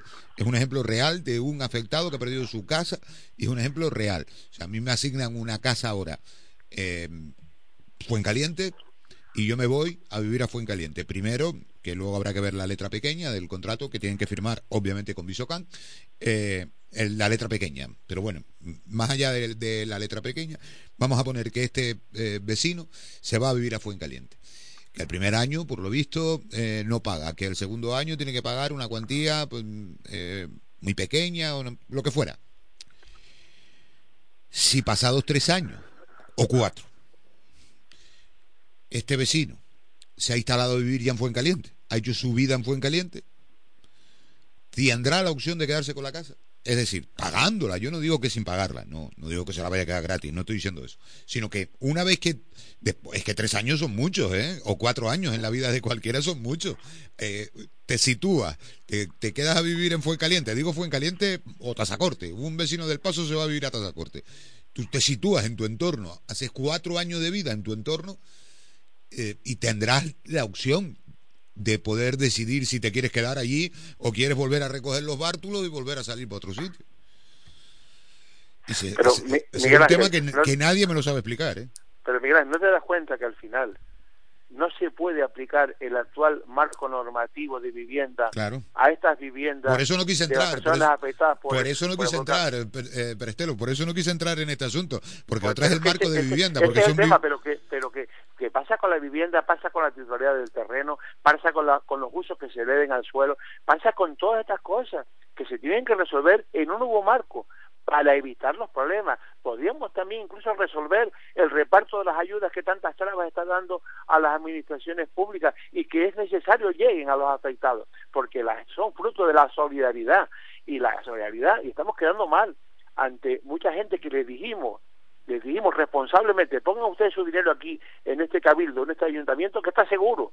Y ahora, gracias a Sergio, el alcalde del Paso se está repartiendo ya, afortunadamente. Muy bien, pero tendría que haber sido antes, tendría que haber sido antes yo creo que no se tuvo que producir, que, que ese dinero tendría que haber ido a través de las ONG, de Cruz Roja o Cáritas, por ejemplo, o otra ONG que hay por ahí trabajando con, con mucha gente, y que los ayuntamientos y cabildos, que tenemos unos ayuntamientos y cabildos que tienen superávit, que cada año tienes en este programa alcaldes, concejales de, de Hacienda, o consejeros y presidentes que van a ir presumiendo del, del superávit yo muchas veces digo que es presumir de, de que no se gestiona, pero bueno, eso es otro, eh, es otro debate. Pues modifica tu crédito y hay obras que no vas a ejecutar, tiene un estado de ejecución bajísimo en el gobierno de Canarias eh, este año, pues cambia partidas de obras que no vas a ejecutar y las cambias para para, para dotar de ayuda a los afectados. Eso lo puedes hacer en un minuto sin necesidad de la solidaridad que debe ir inmediatamente a la gente afectada. No puede ser que haya, haya gente después de 60 días viviendo desplazado en casa de un familiar o en casa de unos amigos y que no puedan aportarle a ese familiar o a esos amigos un dinero para ir haciendo la compra de, cada día. Hmm. Bueno, eh, lo último que también lo tenía apuntado por aquí y, lo quería comentar hoy que íbamos a hablar un momento de lo de las viviendas. A ver, que no nos olvidemos de otro asunto que pasa Baladí porque estamos en la, en la emergencia y en el volcán. Para mí no ha pasado Baladí, supongo que para muchos tampoco, y espero que para el gobierno tampoco. Estas viviendas de protección oficial, las de Tazacorte, las de Fuencaliente, eran unas viviendas eh, que el gobierno estaba ejecutando para entregarle a unos vecinos de la isla de La Palma que estaban apuntados en una lista. Sí, exactamente. Pues, pues cuidado, porque esos vecinos, eh, ese que ahora ha visto que el volcán también le ha afectado a él, porque él estaba en una lista y ahora obviamente se atiende a la emergencia, al que se ha quedado sin casa y, todo esto, y, yo creo que lo entienden perfectamente, hasta los vecinos que estaban en la lista, lo entiende todo el mundo, pero no nos olvidemos que ese también es afectado por el volcán, ¿eh? porque él estaba en una lista esperando a que terminaran la casa de Fuencaliente y ahora resulta que como llegó el volcán le dice, no, bueno, ¿te acuerdas aquello que habíamos visto de que igual a ti te tocaba una casa en Fuencaliente? Pues no, va a ser que no. Esa, esa es otra, vamos a ver. Esas viviendas, tanto las 44 viviendas de una promoción en Tazacorte como las 6 viviendas de Tazacorte que se entregaron estos días, eh, son viviendas que se están en trámite de, de adquisición por el gobierno para hacer las viviendas de protección oficial desde enero de este año no son a posteriori del volcán cuando se adquieren esas viviendas, se adquieren como consecuencia de la lista de espera de personas que solicitan vivienda de protección oficial en la isla de La Palma. Lo mismo ocurre con, por ejemplo, en Milka, cuatro viviendas que están vacías y no están siendo ocupadas, eh, ocupadas por nadie. Pero indudablemente eh, el gobierno ha anunciado que el gobierno de España ha mandado 10 millones de euros, 10,5 millones de euros para viviendas y que el gobierno de Canarias ha dicho que ha comprado viviendas. No, no, esos viviendas no son estos, porque usted las tenía, esas viviendas compradas desde enero y estaba tramitándolas para su entrega a final de año. Lo que usted ha pedido al, contratista es que acelere terminar las cocinas eh, de las 44 de tasa corte para que pueda ser entregada de manera inmediata. Yo creo que están terminadas ya. Pensaba que este fin de semana se iban a entregar, pero pero como la frase habitual, como dije antes, o la frase no, la expresión es la próxima semana, ojalá la próxima semana, ni las de esas 44 ni, ni, las de Fuencaliente. Las de Fuencaliente están asignadas, pero todavía eh, entregadas las llaves y todo eso no está, se han asignado. De la asignación, eh, creo que hay como dos, tres vecinos que han renunciado a esa asignación, por lo que habrá que hacer una nueva asignación. Eh, porque, nos quedamos en la foto, estamos en la foto exclusivamente y no y ya lo el día siguiente por fin. Sí, muchas fotos. Señor Perestelo, gracias por este rato de, radio. Muy amable con nosotros como siempre. Un abrazo fuerte. Gracias a ustedes y encantado siempre de compartir el tiempo que ustedes entienden pertinente. Un abrazo Un muy saludo para todos. Un abrazo, gracias. José Luis Perestelo, expresidente del Cabildo de La Palma, que nos ha acompañado hoy en este ratito aquí en el análisis de la situación en la que se encuentra la isla de La Palma. Dice nuestros oyentes, dice, señor Perestelo, sé que el árbitro no ha pitado el inicio de la agarrada, pero se ve pasividad en la brega. Pues sí, sí, hay, hay pasividad en, la brega. Dice, ¿usted cree que se puede hacer alguna reconstrucción? No, ¿alguna construcción? Pregunta el oyente con toda la ironía del eh, mundo. Dice, eh, escuchando al señor eh, Perestelo, me reafirmo en que ex políticos como usted son mejores fuera de la política que dentro. Y, y puedo estar equivocado. Bueno, 12.41. La mañana. Cope La Palma. Estar informado.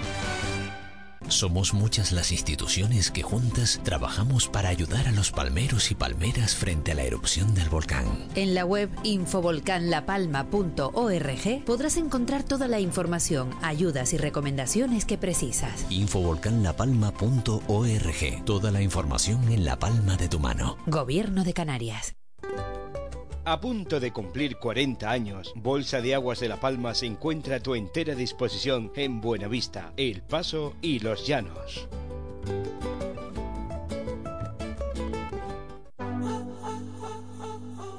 Cafetería Velachero, tras el pabellón deportivo Roberto Estrello en Santa Cruz de La Palma. Estamos abiertos desde temprano para ofrecerte unos desayunos para empezar el día también tenemos perritos, hamburguesas, pizzas, arepas.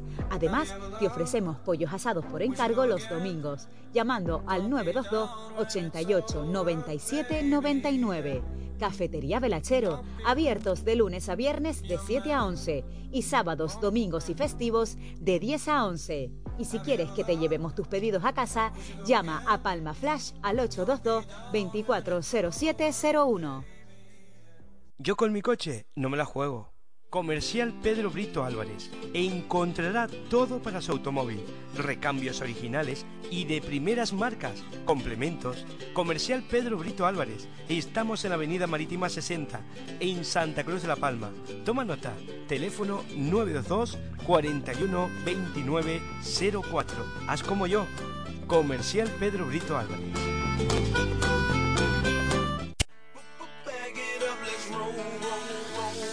Apoya el consumo local de los llanos de Aridane realizando las compras en las empresas socias de AXA. Ahora cuentas con una web de venta online y con entrega a domicilio. Entra en www.axalosllanosdearidane.com y disfruta comprando. Colabora Gobierno de Canarias, Cabildo de La Palma, Ayuntamiento de los Llanos y Fede Palma.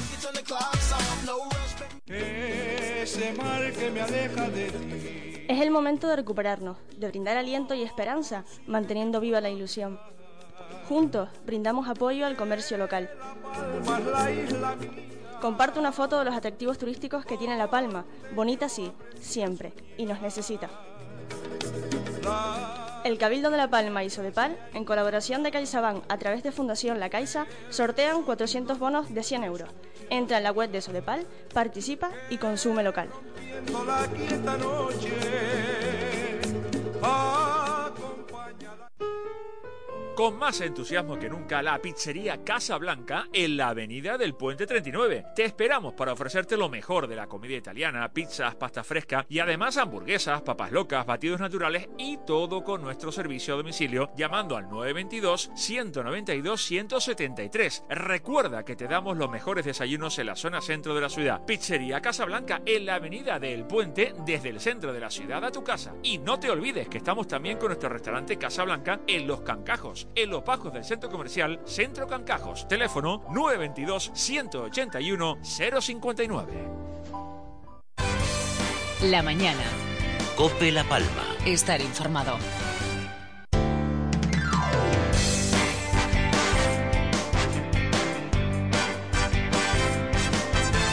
...12.44... miren como cada día vamos teniendo desde hace 60 días, desde el 19 de septiembre, cada día vamos teniendo una novedad, una novedad en esa frase que algún oyente me ha dicho que soy un poco pesado con ella, de que cada día es peor que el anterior. Bueno, pues aquí para la de hoy, ¿vale? La Agencia Estatal de Meteorología, la AMEP, acaba de activar aviso amarillo por riesgo meteorológico. Fuertes lluvias en La Palma en la jornada de este jueves. Se fija el aviso a partir de las 6 de esta tarde y su finalización a las 23.59. Se señala que en ese periodo la probabilidad va entre el 40 y el 70% y las precipitaciones pueden descargar 15 litros por metro cuadrado, principalmente en las vertientes norte y este de la isla de La Palma, pero no se descarta que esa situación pueda eh, terminar por ocupar otras partes del eh, territorio insular activado aviso amarillo por riesgo de fuertes lluvias para este jueves en la isla de La Palma. Como digo, mm, como cada día, uno va eh, siendo peor que el eh, anterior. Mañana, por cierto, mañana viernes, eh, ahora que hablábamos de las visitas de los ministros y, de las fotos, mm, mañana viernes va a estar en la isla de La Palma el presidente del gobierno de España, Pedro Sánchez. Mañana viernes, cumpliéndose los dos meses bueno, dos meses y un día sería, de la erupción eh, volcánica de Cumbre Vieja estará el eh, presidente Sánchez una vez más, y yo perdí la cuenta, creo que la séptima, si no me equivoco, sí, eh, en eh, la isla de La Palma. Vamos con más asuntos de esta jornada informativa en la isla de La Palma, más asuntos que queremos contarles aquí en esta mañana de COPE La Palma. Vamos a ir al área de recursos humanos en el Cabildo Insular de La Palma, porque nos está esperando en el área de recursos humanos el la consejera Naira Castro, la responsable de ese área de recursos humanos en el Cabildo Palmero. Consejera, ¿qué tal? Buenos días. Hola, muy buenos días a todos. Bueno, ¿qué tal? ¿Cómo lo lleva? ¿Cómo lo va llevando? Bien, ¿no? Bueno, pues yo soy del Valle y, y la verdad que dormir allí no es fácil y sobre y más que dormir la situación que vivimos pues no es muy muy agradable, la verdad. A ver, queremos hablar de, eh, El día a día es complicado. Digo, consejera, que queremos hablar de un asunto eh, que claro, yo no sé muy bien cómo planteárselo, porque es un asunto del que hemos hablado tanto aquí en, eh, en la radio, de la RPT, de la relación de puestos de trabajo, de, de cómo culminar esa relación de puestos de trabajo, que podrían dar la opción a incorporar más recursos, a incorporar más trabajadores al cabildo. Sí, Es que, para no sé cómo preguntarle, porque, digo, le he preguntado ya tantas veces, bueno, a usted y a sus antecesores en el cargo, y, y al presidente, y al otro, y al otro, con lo de la relación de puestos de trabajo, que claro, a mí a veces ya me da cosa preguntarlo. Bueno, pues esta vez es, eh, creo que bastante diferente a, a todo lo que me precede y, y nada, simplemente para los que nos oyen, RPT es una relación de puestos de trabajo que es como una lista de todas las categorías profesionales nuevas que pretendemos eh, nuevas o, que ya están y queremos añadir más eh, puestos de trabajo a lo ya existente, más de 53 puestos nuevos. Eh, esta vez hemos hecho un trabajo de, de bastante tiempo en el Servicio de Recursos Humanos con más de 300 páginas porque entendemos que en la transparencia y en la objetividad está eh, la base de cualquier consenso. Entonces, pues hemos, nos hemos reunido con todos los servicios, hemos escuchado todas las peticiones de, de todas las áreas del Cabildo, eh, pues para escucharlos y para saber qué necesidades de personal tienen y hemos elaborado pues esta, esta lista de más de 53 puestos nuevos, como digo. Mm, lo hemos llevado a cuatro mesas generales de negociación, lo hemos sometido a pues eso a criterio de ya de los propios trabajadores que se acercaban a recursos humanos y, y con los que nos reuníamos eh, y también con las representaciones sindicales que también le dimos traslado y a la oposición también.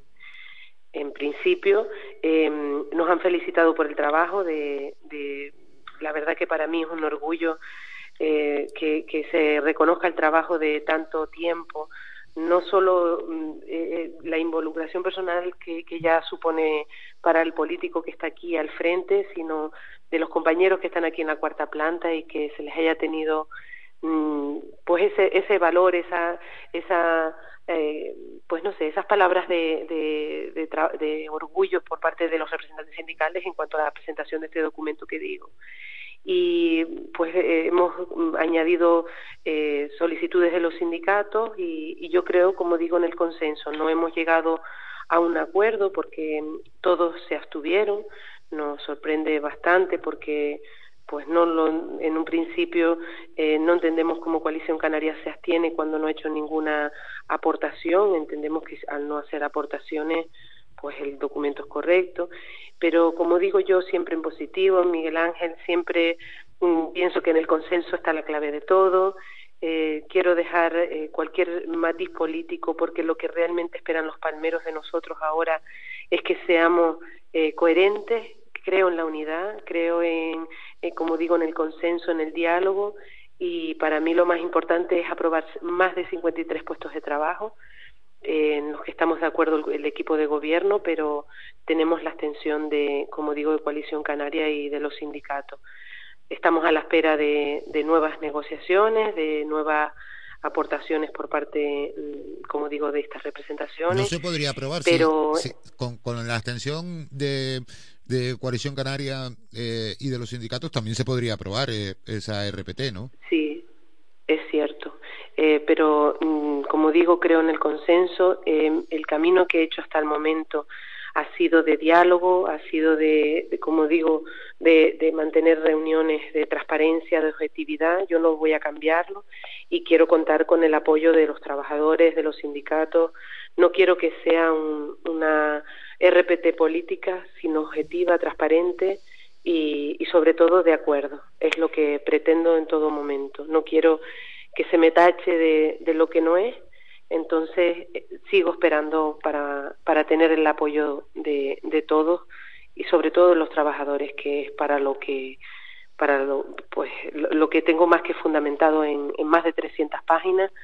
En, en un trabajo de más de 300 páginas está más que fundamentado con firmas de técnicos, que no es una decisión política, sino objetiva, y, y nada más. Yo, mm, como digo, eh, espero en las próximas semanas que esto sea una realidad, que podamos crear estos más de 53 puestos, porque La Palma es lo que necesita, que, que demos trabajo, que demos oportunidades de empleo y, y sobre todo mm, que las listas que hemos hecho y que tanto trabajito nos han costado, que tú bien lo sabes, pues que se muevan, que ahora los palmeros necesitan que nosotros estemos del lado de ellos y no con enfrentamientos ni políticos ni, ni mucho menos, que, que tenemos que sacar esto para adelante entre todos, pero sigo creyendo en el consenso y, y, eso es lo que me mueve, vamos. Eh, va a esperar para que haya consenso, pero vaya, eh, supongo que no va a ser una espera eh, ahí eterna. Le dará un margen le dará un margen prudencial a sindicatos y, y al grupo en la oposición para que mm, planteen eh, sus dudas o, o, no sé, o si todavía están a tiempo de plantear o, alternativas o plantear eh, eh, cualquier situación que quieran agregar. Pero digo porque usted dice, yo quiero sacarlo por consenso, entiéndame la pregunta, yo quiero sacarlo por consenso, no quiero que esto sea una RPT política, y yo la entiendo perfectamente. Vamos a esperar para reunirnos de nuevo, y, pero claro, también nos estará escuchando alguien y diga, bueno, pues vayan poniéndose de acuerdo que son 53 puestos de trabajo, vayan poniéndose de acuerdo que esto va a ayudar al servicio, que nos va a ayudar a caminar a todos, eh, no se duerman, si se quieren poner de acuerdo, vayan poniéndose ya, ¿no? Correcto, yo, mm, como digo Miguel Ángel, eh, eh, un tiempo prudencial, como bien decía, y sobre todo el apoyo por parte del grupo de gobierno en crearlo está más que plasmado en actas y demás.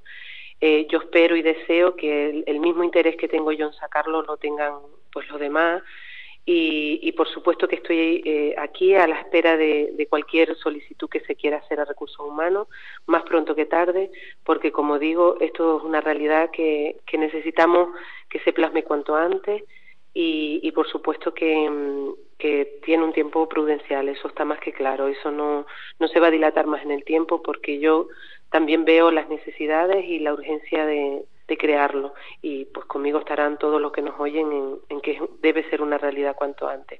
Vamos a ver si contamos, como digo, con el consenso, con, con el diálogo, con las ganas de sacar adelante eh, pues todo este tipo de iniciativas que estamos sacando desde recursos humanos que, que, creo que son buenas y que creo que en todo momento es lo que esperan de nosotros, los palmeros y palmeras, que estemos ahí, y que todos los días vengo a trabajar con la mayor de las ilusiones a pesar de, de lo que estemos viviendo los que vivimos allí en el valle, porque entiendo que, que tenemos que estar, tenemos que, que, que, darle una respuesta rápida a todo el que al que la necesita y, y, que no quede por esta consejera y sobre todo, vamos, mm, mi trabajo está ahí, lo avalan esas más de 300 páginas que, que me han ayudado a elaborar en el servicio que no tengo más que palabras de agradecimiento porque hemos estado todos a una.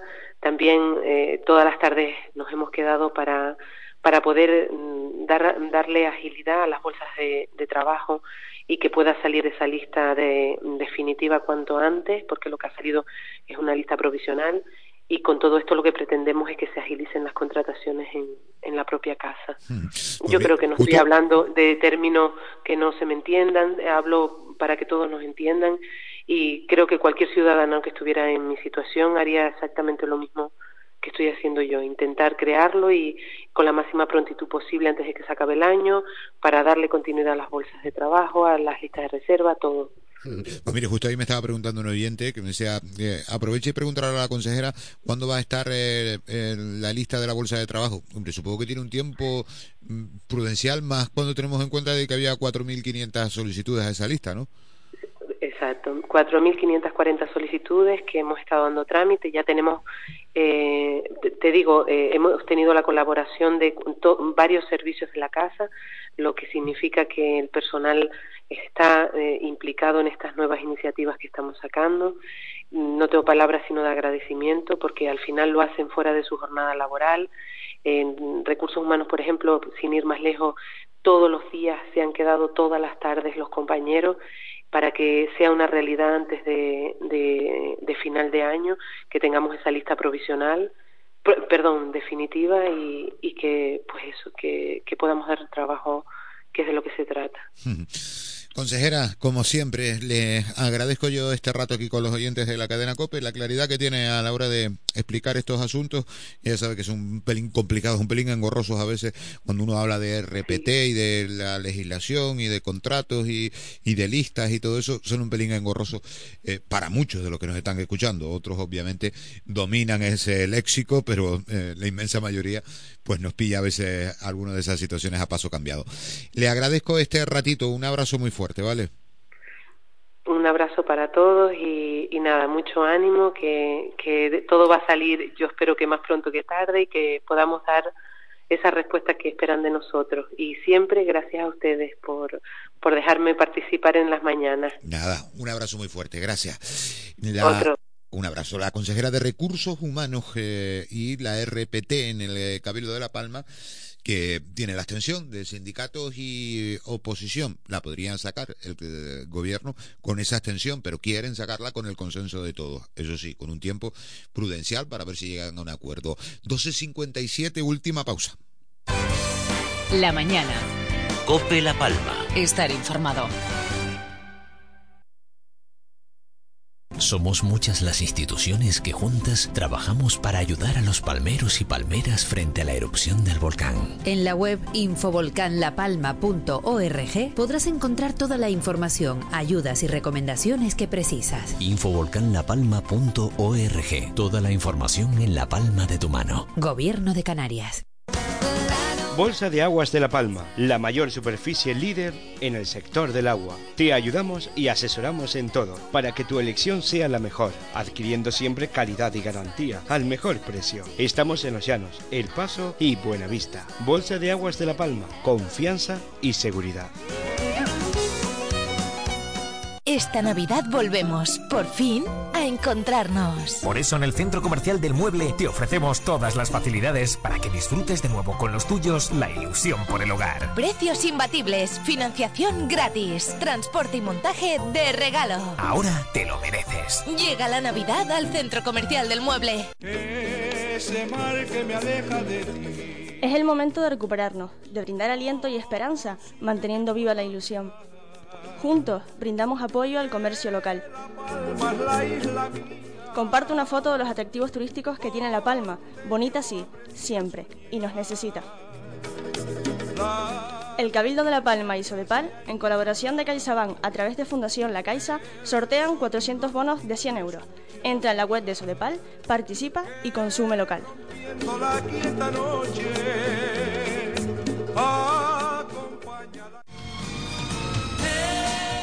El agua es el tesoro más preciado que tenemos. Cuídala. Es un mensaje de Bolsa de Aguas de La Palma. Estamos en El Paso, Buenavista, Breñalta y Los Llanos.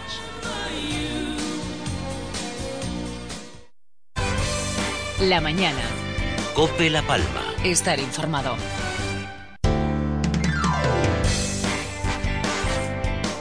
Cerrando la mañana de Cope La Palma, recuerden también el apunte que les contábamos hace unos minutos, aviso amarillo por lluvias a partir de esta tarde, se puede acumular 15 litros la hora y se ha activado por parte de la Agencia Estatal de Meteorología aviso amarillo.